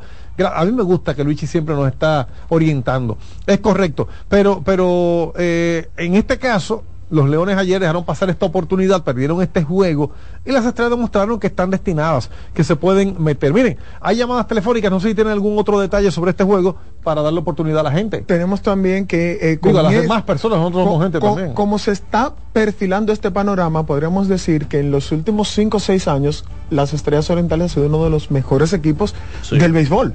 Es decir, y- y campeonatos miren lo que en las finales y otra vez como destinado a estar Y, en la y final. miren lo que pesa ser, tener a un dirigente como Fernando Tatis, Exacto. que su hijo está jugando ahí porque él está ahí. Yo le preguntaba a, a Fernández Ravelo en Palco Lidón, venga acá, el papá de Juan Soto no dirige. Mister Deportes, diga. Buenas tardes. Buenas tardes, querido. ¿Cómo están ustedes? Aquí a tu orden, hermano. Yo soy escogidita y quiero llamar la atención del dirigente. Ajá. Yo creo que él tiene que ser creativo. Tú estás perdiendo el juego todo el tiempo y el escogido no liga. Y llega una entrada en que un hit y un doble, hombre en segunda y tercera, sin out. Pero qué, tú tienes un bateador que le tiró este Muñoz, le tiró a una bola el primer lanzamiento malísima. O sea, ya tú tienes que ser creativo y mandar a ese hombre a tocar para que se le vaya esa ansia de batear. Mándalo a tocar un- una jugada suicida y crea un movimiento en el equipo. Pero no, lo dejó pachar, lo dejó batear y siguió tirándole a toda la bola que le estaban tirando. Resultado, ponchado y después un doble play por falta de creatividad. Mi hermano, muchas gracias. Gracias a usted por desahogarse con nosotros. Me gusta que se identifique primero. Aquí respetamos a la gente, sé que Claro. tiene que ser. No, que iba, iba a comentar que de parte de las estrellas esta iba a ser eh, iba a esta va a ser la participación en la final, la tercera de manera consecutiva. Es decir, 2020, o sea, 2000 en el 2018-2019 fueron los campeones. Exacto. Mm. Eh, ah, no, para segunda consecutiva porque Exacto, el año Ah, pasado. no, perdón, sí, 2022 con lo, contra los gigantes, 2023 contra el Licey y otra vez posiblemente Wow. 2020 2024 contra el Licey. Exactamente, así mismo es la situación 2018-2019, ganaron el campeonato, ese año se enfrentaron a los Toros A los del Toros. Este. Eh, José Siri bateando casi 600. Exactamente. Entonces, en el 2021-22 se enfrentaron a los Gigantes del Cibao. En el, la, en la temporada pasada se enfrentaron a los Tigres del Licey y esta temporada posiblemente Una- otra posible. estén posiblemente nuevamente en la final. Estás en Mister Deportes, buenas. Saludos, buenas. Adelante. Saludos. Sí, una- un pequeño comentario. Lo primero que considero a Gilbert Gómez hasta ahora un buen manager. Muy bien. Que. Se está, se está Este- cortando. Dígame otra vez. ¿Usted entiende que Gilbert Gómez es buen manager? Continúe. Sí, sí, pero anoche entiendo que cometió un pequeño desliz. A ver. Me escucho, por ejemplo, estaban en el bullpen Pedro Payano y Vargas. Entonces, base llena sin out. Yo dije, ojalá traiga a Payano, pero trajo a Vargas. Esa es mi opinión, ¿no? Sí, cómo no. Vargas ha hecho algunos buenos trabajos, pero según vi en ese momento, en cuatro innings, cinco bases por bolas. Llena sin out, en un equipo difícil como los gigantes, si viene con un saco de bolas, ya usted sabe, efectivamente, vinieron con las bolas, no hizo el trabajo. Cuando ya yo entendía que había que sacarlo, le dio un jugador más, que fue Iván Castillo y efectivamente también lo volvió y también empujó forzadamente otra carrera. Y ahí trajo a Payano entonces. Claro, a Payano Candelario le dio un hit. Pero si hubiera traído a Payano antes, aunque uno no lee el Aunque uno no lee el no futuro. hubiera llegado, aunque usted posiblemente se- Candelario Sí. no hubiera llegado a, a- a- a batear. al plato, correcto. Al plato, exacto. Porque Payano sí ha hecho gran trabajo. ¿Entiendes? Entonces, lógicamente, luego vinieron otras carreras, porque no se ve lo que yo estoy diciendo por las carreras después. pero ahí creo que fueron dos inobservancias en un mismo pitcher. Traer a Varas antes que Payano y darle un bateador más que fue a Iván Castillo. Eso es todo. Muchas gracias, querido. Miren, eh, él tiene él tiene un punto a su favor y habla de bien de Gilbert Gómez, pero lo critica después. Eh, Gilbert ha tenido muy pocos problemas. Eh, definitivamente Gilbert Gómez ha sido parte de lo que de lo que eh, le ha salido bien al Licey después de- del tema de Offerman, ¿verdad? Que yo decía, Offerman no pueden cancelar, no Offerman, pero bueno, ya está hecho. Entonces, eh, él tiene un punto con Gilbert Gómez, Gilbert es un dirigente joven, va aprendiendo sobre la marcha y lo que ha hecho son apuestas. Apuesta por un jugador o por el otro de acuerdo a la sabermetría o a las estadísticas modernas, que es lo que él mejor conoce. Al igual que su hermano José Gómez, al igual que Héctor Gómez, son gente de, este béisbol moderno. Entonces, ahí está su denuncia, ahí está su crítica a el trabajo. Miren, eh, Luigi Sánchez tiene también algo que decirnos con relación al tema. Vamos a escuchar a Luigi, vamos a escuchar. Buenas tardes, Fran. Posibilidades de que se jueguen 18 partidos. Mira, yo no tengo a mano ahora eh, el calendario de los juegos que quedan, porque es importante ver los cruces de juego que hay. Eso, para que eso ocurra, tienen que darse combinaciones donde los equipos como Estrella y Licey, por lo menos uno de los dos, se desplome y uno de los dos de abajo, de escogido o gigantes, se enrache sin perder juego prácticamente. Porque es lo que señala el número mágico. Cuando mientras el número mágico no esté en cero, es porque todavía hay vida. Ahora bien, probabilidades precarias, muy precarias las probabilidades de, de que se jueguen los 18 las 18 fechas. Vale recordar que si no se juegan las 18 fechas, sería la primera vez que en tres años seguidos no se juegan 18 juegos. En los campeonatos 2021-22 y 2022-23 se jugaron 16 juegos. Es decir, los equipos que fueron a la final clasificaron antes de los 18 juegos.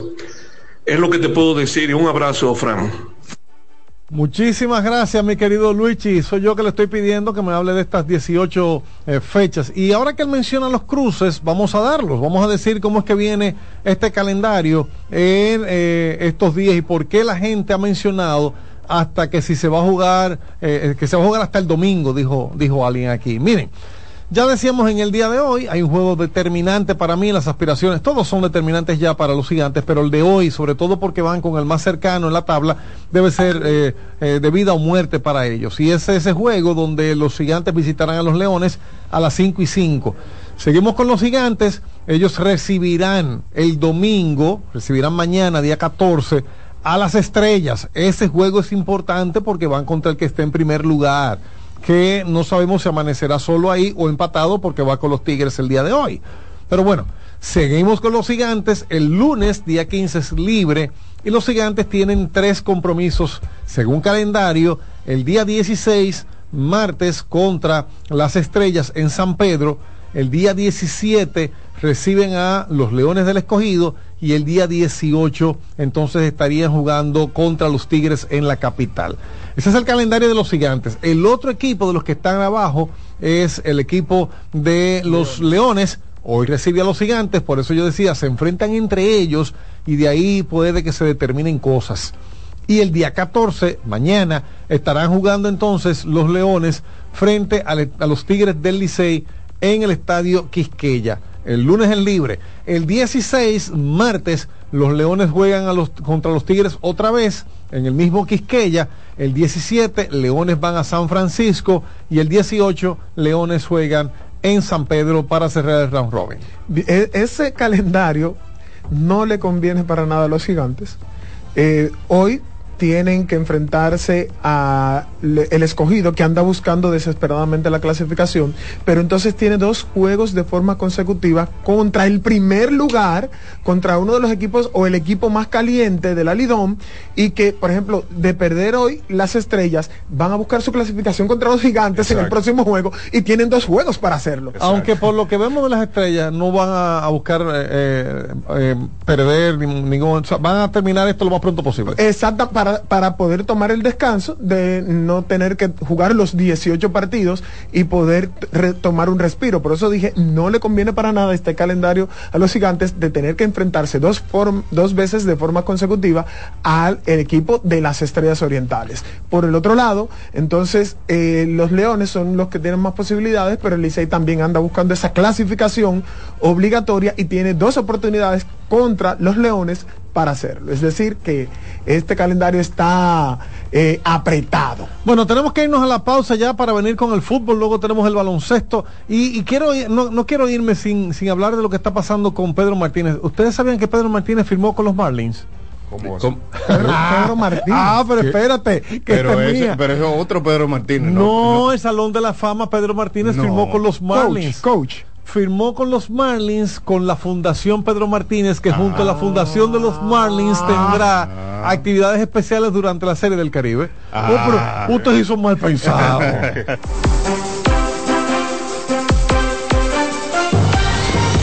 Estás en sintonía con CDN Radio. 92.5 FM para el Gran Santo Domingo, zona sur y este. Y 89.9 FM para Punta Cana. Para Santiago y toda la zona norte en la 89.7 FM. CDN Radio. La información a tu alcance. Lotoloteca tiene dos nuevos ganadores. Y esta vez reciben cada uno 24 millones 353 mil 388 pesos. Estos ganadores del Lotoloteca hicieron sus jugadas el lunes 26 de junio en el ensanche Ercilia Pepín, municipio San Francisco de Macorís. Y en Atodamas, provincia San Cristóbal. Lotoloteca, el juego cambió a tu favor. Reyes con mucho más variedad. El periodista más versátil de la Radio Nacional. Reyes con mucho más variedad que hay que oír. Todos los segmentos, informaciones y premios que solo él te brinda con alegría. Reyes con mucho más variedad. El programa que lo tiene todo. Oh. Reyes Guzmán con mucho más variedad a las 2 por CDN Radio. Lo que hay que oír. CDN Radio tiene el espacio más transparente, plural y profesional de la Radio Nacional. Cada día, los comunicadores más informados analizan el acontecer nacional en La Expresión de la Tarde. Un equipo de periodistas comprometidos a informarte con verticalidad y veracidad. Porque en este país tan pequeño, en este país de Macondo, todo se sabe. La Expresión de la Tarde, de lunes a viernes de 3 a 5 de la tarde por CDN Radio.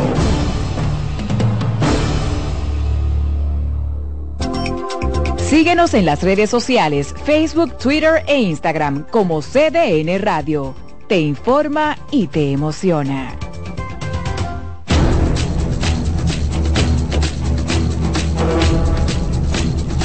En Mister Deportes. Fútbol Mundial.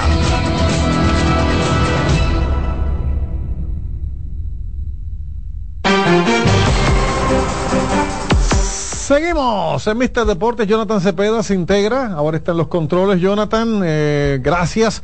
Gracias también a Kianci Montero y a Alexis Roja que hizo su trabajo como cada semana. Miren, eh, tengo aquí conmigo a Ángel Vallejo. Ya hablamos con Yeye Ferreiras, el querido Dustin Ferreiras que está con nosotros. Dustin Ferreiras Medina, ¿verdad? Hay que mencionar a Mami también. Un niño de nueve años que sabe más de fútbol que cualquiera de nosotros. Y se integra Mayrení Andrickson al panel. Hola, Mayrení. Buenas tardes equipo y buenas tardes a todos los que nos escuchan. Querido hermano, qué bueno que estás por aquí. Bueno, Dustin, quedamos en que en este momento íbamos a hablar de fútbol contigo y de los campeonatos mundiales. Dustin, háblame de, de las copas. ¿Por qué que te, tú me dijiste ya al principio eso, pero repíteme, ¿por qué que te gusta más el fútbol que el béisbol? Cuando tu papá jugó pelota, jugó softball, tienes un hermano becado para jugar pelota en Estados Unidos y lo que tú sigues es el fútbol. ¿Por qué que te gusta más el fútbol? porque como que como me emociona más el fútbol y como que es más divertido para mí. O sea, tú no me estás diciendo que el béisbol es aburrido, ¿verdad? ¿Aló? lejos, te casi, casi eso. Óyeme, y, y tú tienes nueve años, pero tú me hablabas de quién ganó el Mundial de Fútbol en el año 1986. Sí. Y del Por- 30 también te mencionó. Pero, pero, en 1930. Sí, cuando habló de Uruguay, pero, Sí. pero, pero ¿y por qué? O sea, tú te pones a buscar, a leer, o eso te sale en las tareas del colegio. que que en los videos de YouTube a veces me aparece Porque Todo. tú ibas buscando. ¿Cuál ha sido para ti el jugador más emocionante que tú has visto en el fútbol? Cristiano Ronaldo ¿Por qué? por los goles que ha marcado en todos los títulos todos los títulos que ha ganado Los balones de oro. y lo- los balones de oro y, Champions. Y las Champions Mr. Champions. No, no, no, pero tú dijiste, eh, ah, en un rato tú dejaste este panel encendido con unas declaraciones que tú diste sobre los balones de oro de Messi La polémica. y su, sí, tú dejaste esto con una polémica y tú decías como que los, balo- los balones de oro de Messi, ¿qué, qué son? Eh, hay a- algunos son polémicos ¿Por qué? O sea, tú entiendes que aunque Messi tiene más valores de oro, Cristiano Ronaldo es mejor, porque hay premios que son polémicos. ¿Pero a qué tú te refieres con eso? que Mi opinión, José González. Ok, ok, José, gracias. Eh, ya casi vengo contigo. Adelante. es que porque em, ¿Se lo merecía más en ese momento otro jugador? sí Oh. Son- son O sea, total- para ti se lo merecía más Cristiano Ronaldo. no pero hay algunos jugadores que se lo merecían Y se lo ¿Qué dieron a Messi? Por ejemplo, ¿tú sabes alguno en un año específico? Por ejemplo, eh, se lo dieron a Messi y era de, de otras personas que no Por ejemplo, Ronaldo. uno que tú pudieras decir, ah, pudiéramos argumentar el último Exacto. balón de oro de Messi y Se lo el merecía super alguien año de. Haaland. Es, ver- es verdad en, en este 2023 el balón de oro todo el mundo pensaba que era para Haaland y se lo ganó Messi Ok. Válido. Dime algo, mi querido Yeye Ferreiras. ¿Cuáles son esas jugadas, si te acuerdas de alguna en particular que tú puedas detallar, que te han impactado y tú has dicho, pero, pero Dios mío, ¿y cómo hicieron eso? De Cristiano o de cualquier jugador que tú entiendas, merece la pena hablarlo. la chilena de, de 2018 de Cristiano Ronaldo Ah, Con años y de todo. Eh, no, espérate, yo estoy asustado. Este muchacho eh, sabe más que yo de fútbol. Los mundiales de fútbol, si tú tienes nueve años, apenas has visto un mundial, que fue en Rusia en el 2018, o tú has visto más de uno. solo uno Ese, ¿verdad? Pero te lo conoces todo. O sea, si yo te pregunto, ¿dónde fue en 1994 el mundial? en Estados Unidos ¿Quién ganó? Brasil ¿Dónde fue? Sin pestañear lo dijo. ¿eh? Espérate, espérate. Estoy asustado. Aguanta. la Italia de Baggio. Ah, pe- pero, ¿a dónde fue el mundial del 2006? en Alemania ¿Quién ganó? Italia Ah, bueno. Es sin pestañas que lo está diciendo. ¿A dónde fue el Mundial de Fútbol de 1982? en España ¿Y ganó? Italia ¿Y en el 78? Argentina ¿Y ganó? Argentina El local. ¿Cuántas veces ha pasado eso? Que el campeonato lo gana el equipo de sede. como Mencióname algunos. Uru- Uruguay en, en el tre- en el 1930 y, y, y también en 1950 em, Argentina en el 78 em, después eh, Hay uno más reciente. A ver si te acuerdas. en, en Francia en el 98 oh, mi Dios. Y, y Cuatro, entonces, entonces son cuatro. eh, eh, y entonces, ¿cuál, eh, cuál? Ay, Dios mío, que- es que yo, yo no sé. Este muchacho, eh, él, señores, él No, es, eh, aquí estamos sorprendidos. Aquí Son- nadie está hablando. él está todo el mundo. Es que son nueve- es que son nueve el años. Es la luz- el La de su casa, diría un amigo mío futbolista, ese fue el que nació inteligente en su casa, porque todo el mundo juega pelota ya. Tú sabes que. ¿Cómo? Eh, Ye- Ye- Ye- Ye- Ferreira, ese es un nombre artístico. Yo sé que Ronaldo es un jugador top, pero yo te tengo que decir que Messi ha jugado menos que él. O sea, ha jugado menos partidos En lo que va del siglo XXI, o sea, desde el año 2001, Messi ha jugado 1047 partidos y Cristiano Ronaldo 1204. Los dos tienen mérito, son estrellas, pero Messi ha jugado menos y ha conseguido bastante en eso. ¿Tú quieres convencerlo de que poco- Messi es mejor? No, no, no. Creo Yo que estás yo perdiendo respeto tu tiempo. su opinión. Exacto. Me gusta su criterio porque tiene mucha seguridad siendo un niño y sabe lo que le gusta. Sí, yo creo que tú estás perdiendo tu tiempo tratando de convencerlo. Pero es simplemente dándole la información Ah, porque. ¿Qué te Son opinas de eso? hay que darlos. ¿Qué Sí, te opinas claro. de eso, Yeye? que si ha jugado menos, o porque Cristiano Ronaldo debutó en 2002 y Messi en 2005. Ay. Entonces, Tiene sentido, tiene 100 por año. Sí, está bien. Óyeme, ¿y, y cuáles son las ligas que tú sigues hoy en día? la de la, Espa- la Liga Española, la Premier League, en la... A mí me dijeron que tú tienes un equipo que te gusta de, de Europa, un, un equipo... eh, ¿qué, qué equipo tú sigues en Europa que tienes hasta eh, bufanda en tu casa de ellos? El Ajax. Ay, mira. Wow, wow, el. Sorprendido. ¿Y por qué el Ajax? Porque cuando tú me hablas de, de- de España, yo te voy a decir, claro, Real Real Madrid, Madrid, Barcelona, Barcelona, Atlético. Y ya, para mí, ¿verdad? A mí, para mí son esos dos que Pero, pero, ¿por qué tú sigues el Ajax? Porque por un jugador, Dime el nombre. Johan Cruyff, Wow. ¿Qué, qué te gusta de la máquina Johan Cruz? Que es un jugador bastante bueno. em, y también que ha, gana- que ha ganado bastantes títulos. O sea, a ti lo que te gusta es que los campeonatos. Entonces yo me imagino que en España tú tienes un equipo de los que más ha ganado, que es, El Real Madrid. ese es tu equipo. Pero, pero el Barcelona no es mejor. No, eh, Barcelona. ¿Cómo lo Y hasta se ríe. Como una risa, como que no. Dime. No me insulta de casualidad.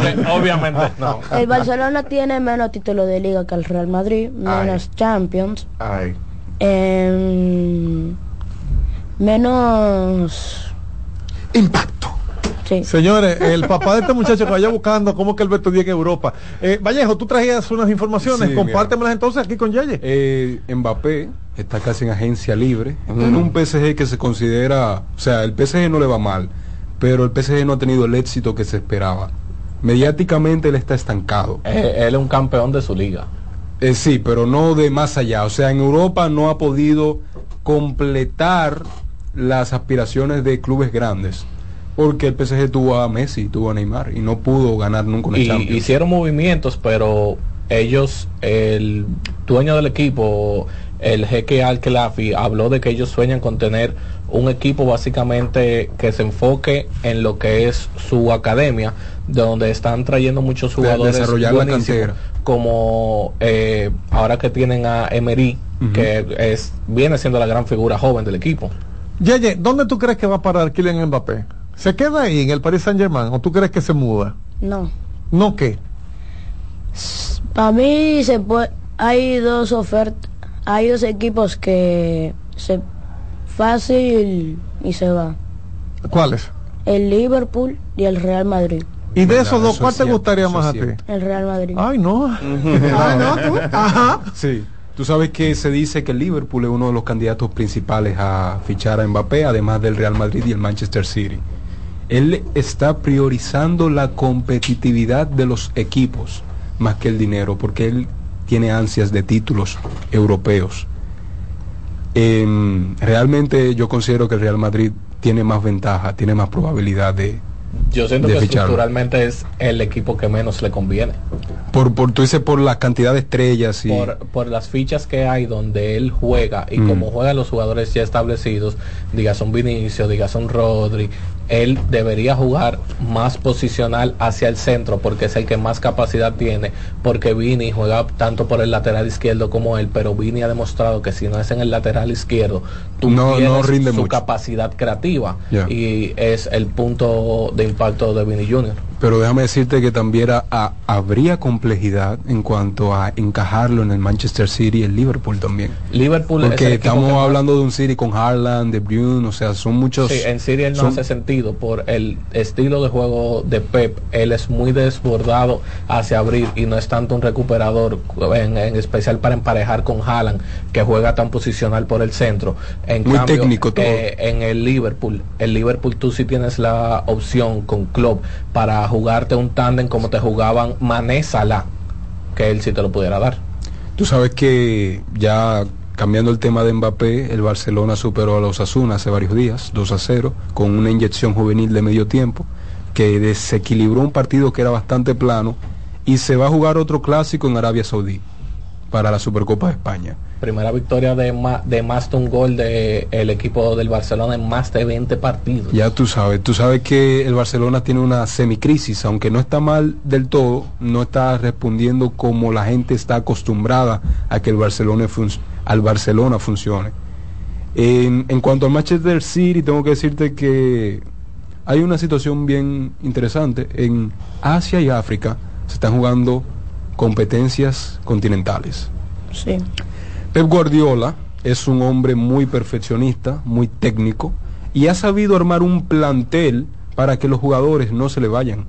O sea, tiene jugadores que no fueron la mayoría jalados por sus selecciones nacionales y eso le va a dar una ventaja momentánea al Manchester City que está a cinco puntos del Liverpool en Inglaterra. Es una liga muy competitiva y De Bruyne está volviendo luego de, de la lesión que tuvo a principio de la campaña. Eh, recupera a dos belgas, recupera a Jeremy Doku y a, Sí. De- eh, a Kevin De Bruyne. Eh, eso es lo que tenemos por fútbol realmente. Bueno, no, no, espérate, yo tengo que preguntarle a, a Yeye si, qué, qué equipo él sigue en la Liga Dominicana de Fútbol y por qué. Ah, yo sigo el sigo el Fútbol Club Si vos FC, muchacho inteligente. ¿Y por qué?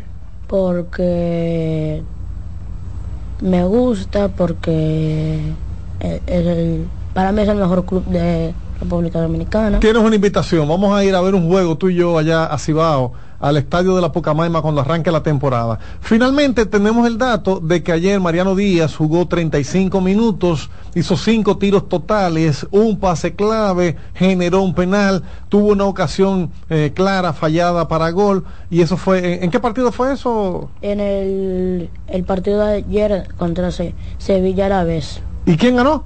el Árabes 2 a 3. O sea, perdió el equipo de, de Mariano. ¿Te gustaría ver a Mariano jugando con la selección dominicana? Sí, pero creo que ya no se puede porque ya se retiró de la selección. Señores, no digo más nada. Vamos. Bárbara. Gracias, Yeye.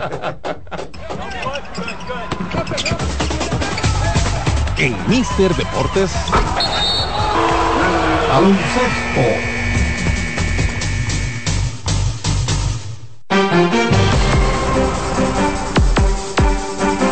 Seguimos, seguimos en Mister Deportes. Rápidamente les digo a ustedes que ayer eh, cartelera llena en la NBA, donde el equipo de Sacramento perdió en Filadelfia 112 por 93. Jóvenes tienen que analizarme qué está pasando. Mayrení, te aprovecho que estás aquí. ¿Qué pasa con Chris Duarte? Lo ponen a abrir quinteto y juega, no, no juega ni 10 minutos. Ayer, Sacramento perdió en Filadelfia 112 por 93. Indiana ganó en Atlanta 126 por 108. Houston ganó en Detroit, esto era una pasada. 112-110, aunque Detroit da el juego, siempre termina perdiendo y le falta Cunningham. Los Clippers ayer eh, ganaron en Memphis. Señores, qué bien están los Clippers. Ganaron 128-119. Paul George 37 puntos. Orlando perdió en Miami, que eh, jugó con Adebayo anotando 21 puntos, 11 rebotes. Portland perdió en Minnesota. ¡Qué pela! Minnesota llegó a tener 36 puntos de ventaja. Sus principales jugadores no participaron en el juego completo. De hecho, Carl no completó 30 minutos. Igual Minnesota ganó 116 por 93. Rudy Gobert 24 puntos, 17 rebotes. Golden State Warriors ganó 140-131 a Chicago Bulls. En Chicago hubo una ceremonia para conmemorar los eh, campeones del año 96 de Chicago. Steve Kerr se sentó en el banco del contrario momentáneamente. Charlotte perdió en San Antonio, Wembayamba, el eh, principal Wembayama. 26 puntos, 11 rebotes y el juego terminó 135 por 99. Toronto perdió en Utah, que bien va Utah, 145-113 y los Pelicans cayeron en Denver 125-113 ante la mirada incrédula de Zion Williamson y sus 30 puntos. No dije que en el caso de Filadelfia, Tobias Harris hizo un récord de temporada con 37 puntos, récord personal. Así mismo es y vamos a comenzar inmediatamente con eh, la victoria del equipo del Jazz sobre Raptors. ¿Por qué? Porque el equipo de Utah Jazz ha tenido eh, en los últimos 10 partidos una rachita de victorias y me parece muy interesante lo que está sucediendo con este equipo de los Jazz, que como decía en la presentación, luego de que la gerencia puso a todo el mundo en el mercado y dijo, se pueden ir todos, entonces empezaron a ganar. Mire, yo siento que ese equipo de Utah es básicamente el mismo equipo de Utah que nos dio un gran año el año pasado. Sencillamente las cosas no estuvieron funcionando. El equipo vuelve a encontrar la forma. Hay que entender que ellos eh, a nivel de su estructura de su plantilla tienen varias deficiencias que tú no puedes tener altas expectativas para que este sea un equipo de playoff. Este es un equipo para estar en la zona play-in todo, todo el resto de la temporada. Sí. Eh, pero lo que me pasa con, con el equipo de Utah, con todo y que están jugando bastante bien, es que están en la zona media de la NBA y los equipos no quieren estar en la zona media en la NBA. O tú quieres estar ganando y compitiendo por un campeonato, o quieres estar perdiendo para estar favorecido con las selecciones del draft eh, cuando se acabe la temporada. Y el equipo de Utah, tal, tal cual como está construido, está muy lejos de, de, ser un contendor en el oeste para pelear contra un equipo como Minnesota, para pelear contra unos Clippers, para eh, pelear contra unos Phoenix Suns, eh, Denver Nuggets. O sea, tienen mucho que escalar todavía y no lo pueden solucionar en la temporada de cambio ahora. Entonces, para mí es, es el más, momento donde ellos van a definir we are buyers o we are sellers. Sí. Compramos o vendemos. Eh, y para mí es un equipo vamos a vender. No, eh, eh, es que ellos empezaron esta temporada con eso en mente. Por eso decía que luego de que la gerencia anunció, todo el mundo está en el mercado de cambio, es decir, no nos vamos. No digamos que la gerencia anunció, porque bueno, no hay... eso no se, no, no, no se es un hace, anuncio. eh, no se hace oficial, son reportes, Son reportes. eh, cosas que se filtran a la prensa, pero no hay anuncio oficial de el gerente, el gerente no se puede Claro, parar. El gerente no te Aunque- paró, dije, "Hey, llámame que aquí tengo, estoy cómodo. Desde- desde mi- que, eh, eh, no, O sea, si nosotros analizamos los movimientos que ha tenido Utah en las últimas dos temporadas muertas y en esos aspectos, Utah tiene mucho material para reconstruir, para intercambiar y para crear un nuevo equipo. Aparentemente eso está en hold porque ellos tienen a, o sea, se mantienen en el medio y no han hecho cambios, no se le ve que han hecho cambios hasta Pero el mira, hay una, hay una pieza ahí. Tienen a Kelly O'Neill, a Kelly Olynyk, que le puede convenir Sí, a varios Kelly. equipos y está en un contrato que se acaba esta temporada. Eh, tienen a Taylor Horton Tucker, que el equipo de los eh, Los Ángeles Lakers me imagino que lo recibirían bien de vuelta. Eh, Taylor Horton Tucker también tiene un contrato que se le acabaría esta temporada también. Eh, tienen unas situaciones con otros jugadores. Jordan Clarkson está en un contrato eh, bastante favorable. Eh, va a cobrar 23 millones, está cobrando 23 millones esta temporada, pero la temporada que viene va a cobrar solamente 14 y la que le sigue arriba va a, so- va a cobrar 14 también. Es un jugador por el que pueden conseguir un muy buen No, retorno y a es cambio. un contrato totalmente friendly, en especial para un equipo que muy necesita un amigable. sexto hombre. Entonces, tienen, tienen con qué vender y conseguir muy buen talento joven, eh, joven para atrás. Y tienen a Keontae George que ha dado que ha anotado bastantes puntos como novato. Walker Kessler como una pieza Y- joven todavía en y un Walker Kessler, novato. yo me quedo- me quedo con Avalle con Keontae George con Walker Kessler y salgo de todo el mundo Bueno, mientras tanto, ayer tuvieron una victoria 145 por 113 ante el equipo de Toronto Raptors, que está, eh, es un equipo que está Los pasando por- nuevos Raptors. Está pasando, luego, Sí, de- de- renovados. luego del cambio, eh, ganaron un par de partidos, pero no, como que ya no. No, no, eh, esos Raptors no quieren competir. no, están en eso. Ellos lo que andan buscando es su, No, su eh, posición del draft. El, mercado para Pascal Siakam. Exactamente. Ellos Siakam en un contrato que expira, ellos saben que el valor de mercado de Siakam es bastante alto. Y ellos todavía pueden sacarle provecho. Para mí esa es la situación. Ellos sí han obtenido piezas y Masai Ujiri y la oficina de baloncesto de los Raptors sí se movió de una forma correcta porque ellos quieren mantenerse siendo un equipo de pelea para los siguientes dos años, no un equipo para co- comenzar un full rebuild y obteniendo a Emmanuel Quickly que va a entrar a una agencia libre, pero sus bonos son lo suficientemente buenos para si mueven el contrato de Siakam, retenerlo, Mantenerlo. RJ Barrett que se encuentran en una extensión y lo aseguran eh, a largo tiempo ellos se encuentran en, en una posición favorable para pensar hacer un equipo competitivo en el este. Y yo entiendo que ellos están eh, buscando reconstruir alrededor de la figura de RJ Barrett y Emmanuel Quigley.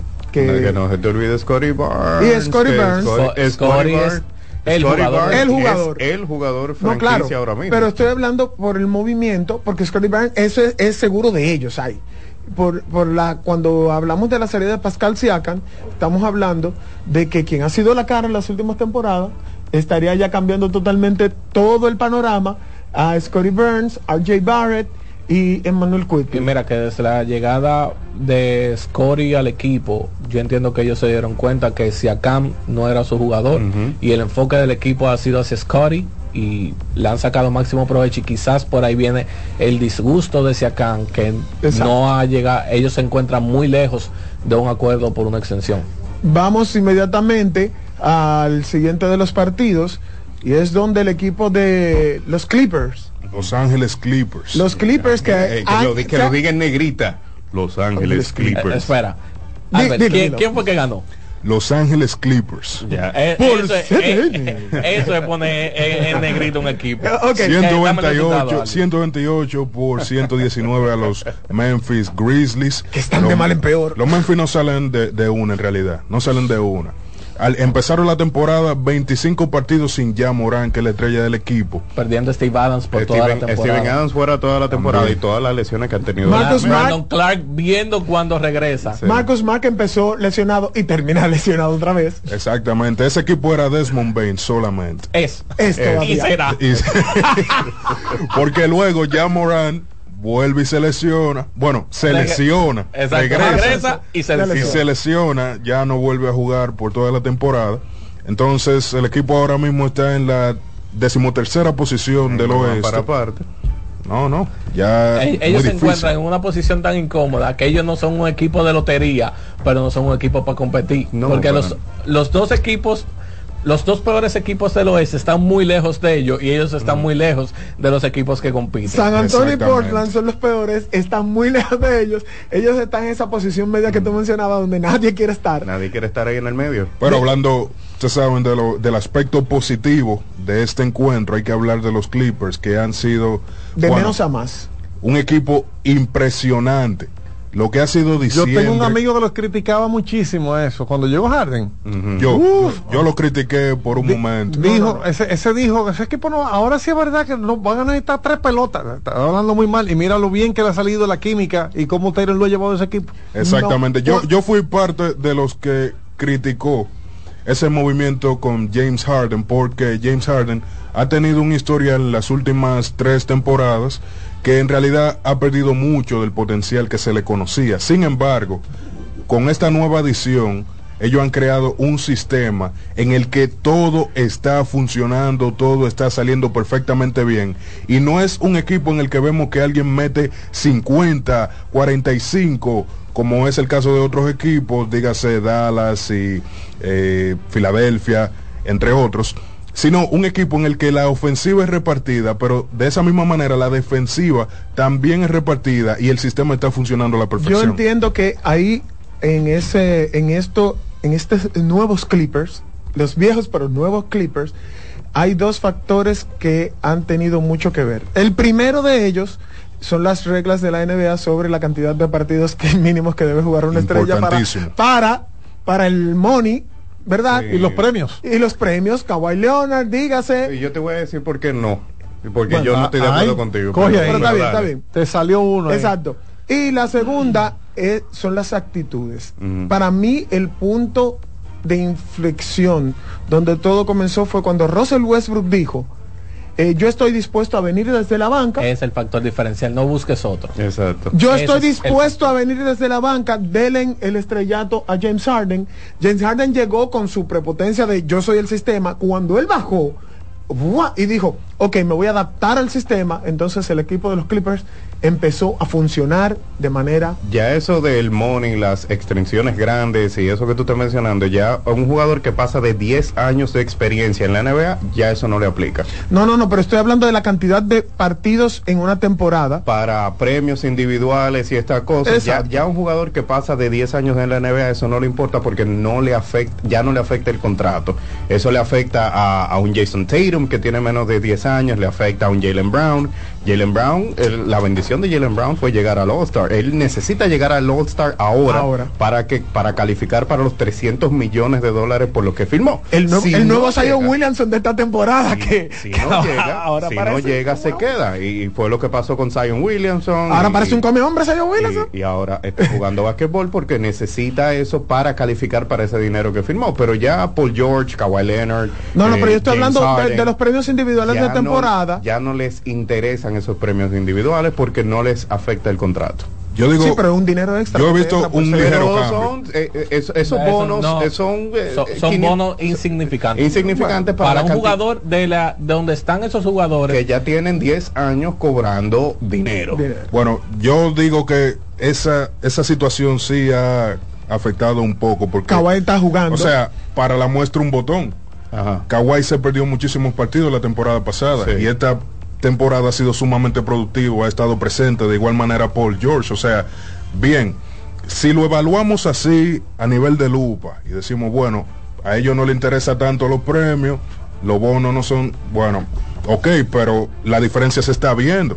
Paul George y Kawhi están jugando Gaby, más. Pero en, en un programa previo, yo tenía la estadística, la tenía a mano y creo que la puedo buscar aquí todavía, que la tengo aquí en las notas. Eh, estaba buscando la cantidad de juegos jugados por temporada que habían tenido los últimos 10 MVP y todos pasaban las, la, la marca de los 65 partidos. Todos los jugadores que han sido elegidos como jugador más valioso en las últimas 10 temporadas, todos y cada uno sobrepasan la marca de los 65 partidos. Entonces, previo a esta regla, ellos, como quiera, los jugadores estrellas que estaban siendo elegidos para los máximos premios, estaban ya sobrepasando la marca. Yo, yo, a mi entender, el asunto con Kawhi Leonard es que a él no le importa el MVP, porque ya lo ha demostrado, pero sí había un asunto de personalidad de decir, tampoco me importa jugar, yo juego cuando me da la gana, y esta temporada estoy de acuerdo con Albert, se ha visto algo diferente, ha estado jugando más, se ha visto en más partidos que en los últimos cinco años, Bueno, prácticamente. esta noche ve a NBA en CDN Deportes. Un juegazo. Golden State visitando a Milwaukee a las 9 de la noche por CDN Deportes. Y mañana, Mañana también tendremos al equipo de Sacramento enfrentándose al equipo de Denver eh, por aquí por CDN Deportes y ahí estaré yo en los comentarios junto con Fainete en la narración. a José González que me disculpe porque no vi su mensaje a tiempo y también al señor José Santana que tiene una historia que contarnos, ya será en una próxima ocasión. Señores, terminó el, programa por hoy, ya vienen por ahí los segunditos más esperados cada semana. Gracias a Albert Soriano, gracias a Mayrení Andrickson, gracias también a eh, Ángel Vallejo, gracias a Wilson Javier Grullón, a Víctor Pérez y gracias a eh, Ferreira, la revelación del día de hoy. Los controles, eh, Montero y Jonathan Cepeda. Que Dios les bendiga.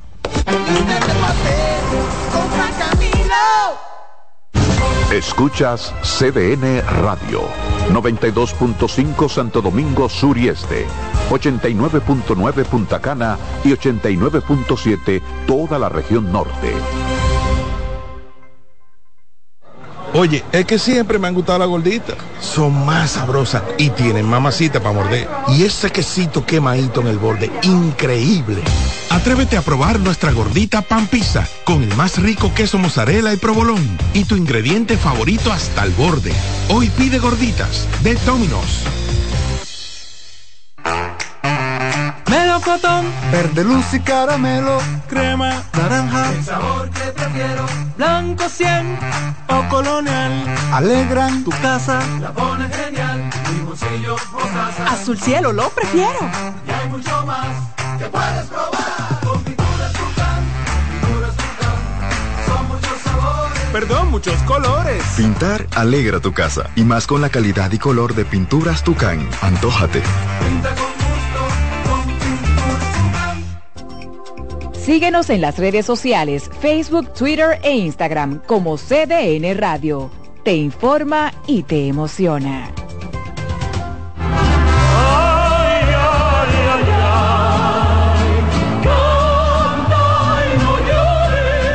La vida pasa cantando. Canta, si aliviar quieres tu dolor. La vida pasa cantando. Un programa de CDN y Logo Marca. Para cantar canciones como esta. La vida pasa cantando. Producido y conducido por Lorenzo Gómez Marín. Por esta emisora los domingos a partir de las 10 de la mañana. Cantando me iré, silbando me iré, cantando lejos me consolaré. Estás en sintonía con CDN Radio. 92.5 FM para el Gran Santo Domingo, zona sur y este. Y 89.9 FM para Punta Cana. Para Santiago y toda la zona norte en la 89.7 FM. CDN Radio. La información a tu alcance. César Suárez Pisano presenta el encuentro más esperado, juntos por primera vez, Santiago Cruz y Andrés Cepeda. Andrés Cepeda y Santiago Cruz para celebrar la Semana del Amor y la Amistad. Andrés Cepeda y Santiago Cruz. Santiago Cruz y Andrés Cepeda, los más emblemáticos cantautores colombianos de la actualidad. Romance, nostalgia, amor, desamor, en dos memorables conciertos, miércoles 14 y sábado 17 de febrero a las 8.30 de la noche. Sala Carlos Piantini del Teatro Nacional. Boletas a la venta ya. Hueva Ticket, Supermercados Nacional y Jumbo, Club de Lectores del Listín Diario, Boletería del Teatro Nacional. Invita. Los tiempos cambian y así nuestro país ha cambiado hacia una movilidad sostenible utilizando autos eléctricos donde de la mano de Charles Sánchez en el programa Cero Emisión Radio estaremos compartiendo todas las informaciones interesantes con un nutrido grupo de actores del sector. Cero Emisión Radio.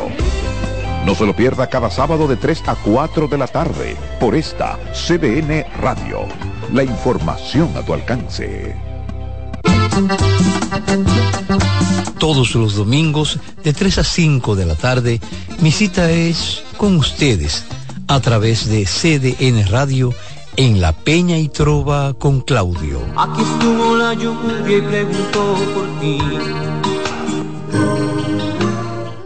En CDN Radio, la hora, una de la tarde.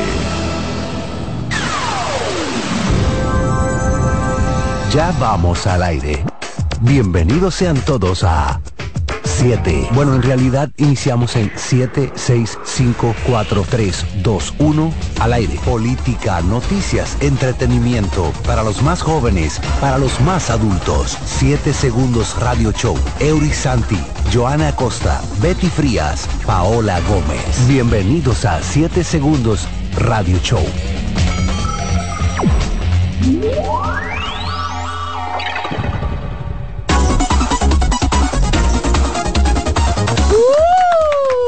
Bienvenidos a otro sábado de 1 a 2 de la tarde, 7 segundos radio y con ustedes su anfitriona. Joana Costa y el equipo Estrella Dream Team, D'Angeli Méndez. Y, tenemos una invitada especial, señores. Ustedes recuerdan esa voz en off, eh, con esos eh, mensajes tan educativos. Pues aquí está nuestra querida Almonte. Yolani Almonte. Hola, ¿qué tal? ¿Cómo es? ¿Cómo es? Yolani Almonte con ustedes. Yolani Almonte con ustedes. Señores, oficialmente ya se acabaron las festividades. O sea, ya no hay, ya que no me vengan a mí que, que, que un recalentado, No, no, no, que no. no, que un fin de semana largo, ya se acabó, se acabaron la excusa de que no, que, que, que una cenita, ya. De vuelta a la normalidad y al trabajo. Hay que justificar todos esos días de fiesta que tuvimos, ¿eh? Realmente, porque fueron muchos, señores. No fueron tantos, Bueno, yo no sentí pero muchos, señores. En otros años han sido más. en otros Sí, años señores, pero más. no tocó lo que no tocó. pero nada, agradecido, estamos aquí. Sí, así es. No, porque también eh, este año, el año pasado en enero, Uy, como sí. siete fin de semana largo, pero este año, el 21 cayó domingo, que todo ese fin de semana todo el mundo siempre como que lo espera muy ansioso, pero este año es bisiesto. Ay, sí. Ay, sí. De verdad. O sea que tenemos, no, no nos dieron tantos días festivos, pero nos regalaron un año más. Digo, Ay, sí, un día un más día en más. el año. Y O sea para que, no se me pongan tristes, recuerden que tienen un feriado en este mes también. Ay, sí, claro. Claro, el, El- día de el día de Duarte, que no va a ser el 26, va a ser el lunes 29, en donde no vamos a laborar. Bueno, Mm, amén, Ricky. Amén, El amén. dominicano es increíble, ya está calculando. Desde noviembre ya estamos, déjame ver los feriados del año que viene. Ah, ok, ok. Ay, Dios mío. Señores, quédense con nosotros y venimos en un pequeño break con las noticias de las semanas, las más interesantes que la tienen aquí en 7 segundos. En 7 segundos te conectamos con la noticia. 7 segundos a tu velocidad.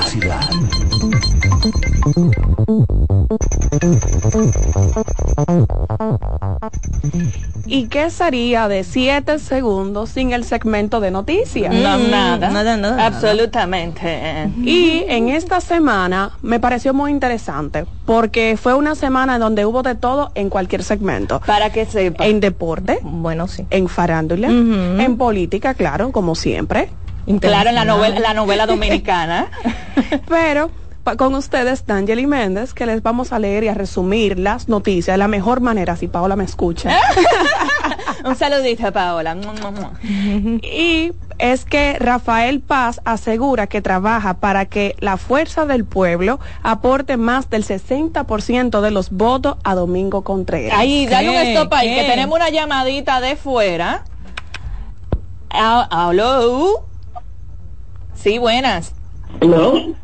Hello, buena. Al aire. Hola, hola. Oh, yo- hola, ¿cómo está? Todo Yo- bien. ¿Cómo yo podría hacer? ¿Cómo podría yo hacer una consulta contigo?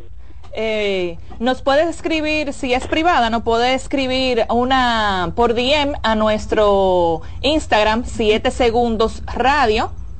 Y inmediatamente nos podemos eh, tener y busca arroba 7 segundos radio y nos puede enviar un DM por esa vía. Un y mensaje así nos podemos eh, comunicar por, Por mensaje por directo. mensaje directo. ¿De acuerdo? Oh, ok.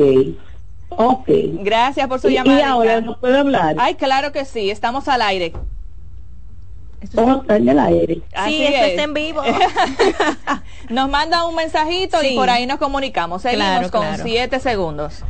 Y para retomar el tema de Rafael Paz, quien es el secretario general de la Fuerza del Pueblo para el Distrito Nacional, asegura que afirmó que este lunes el Partido Verde realiza un arduo trabajo. Bueno,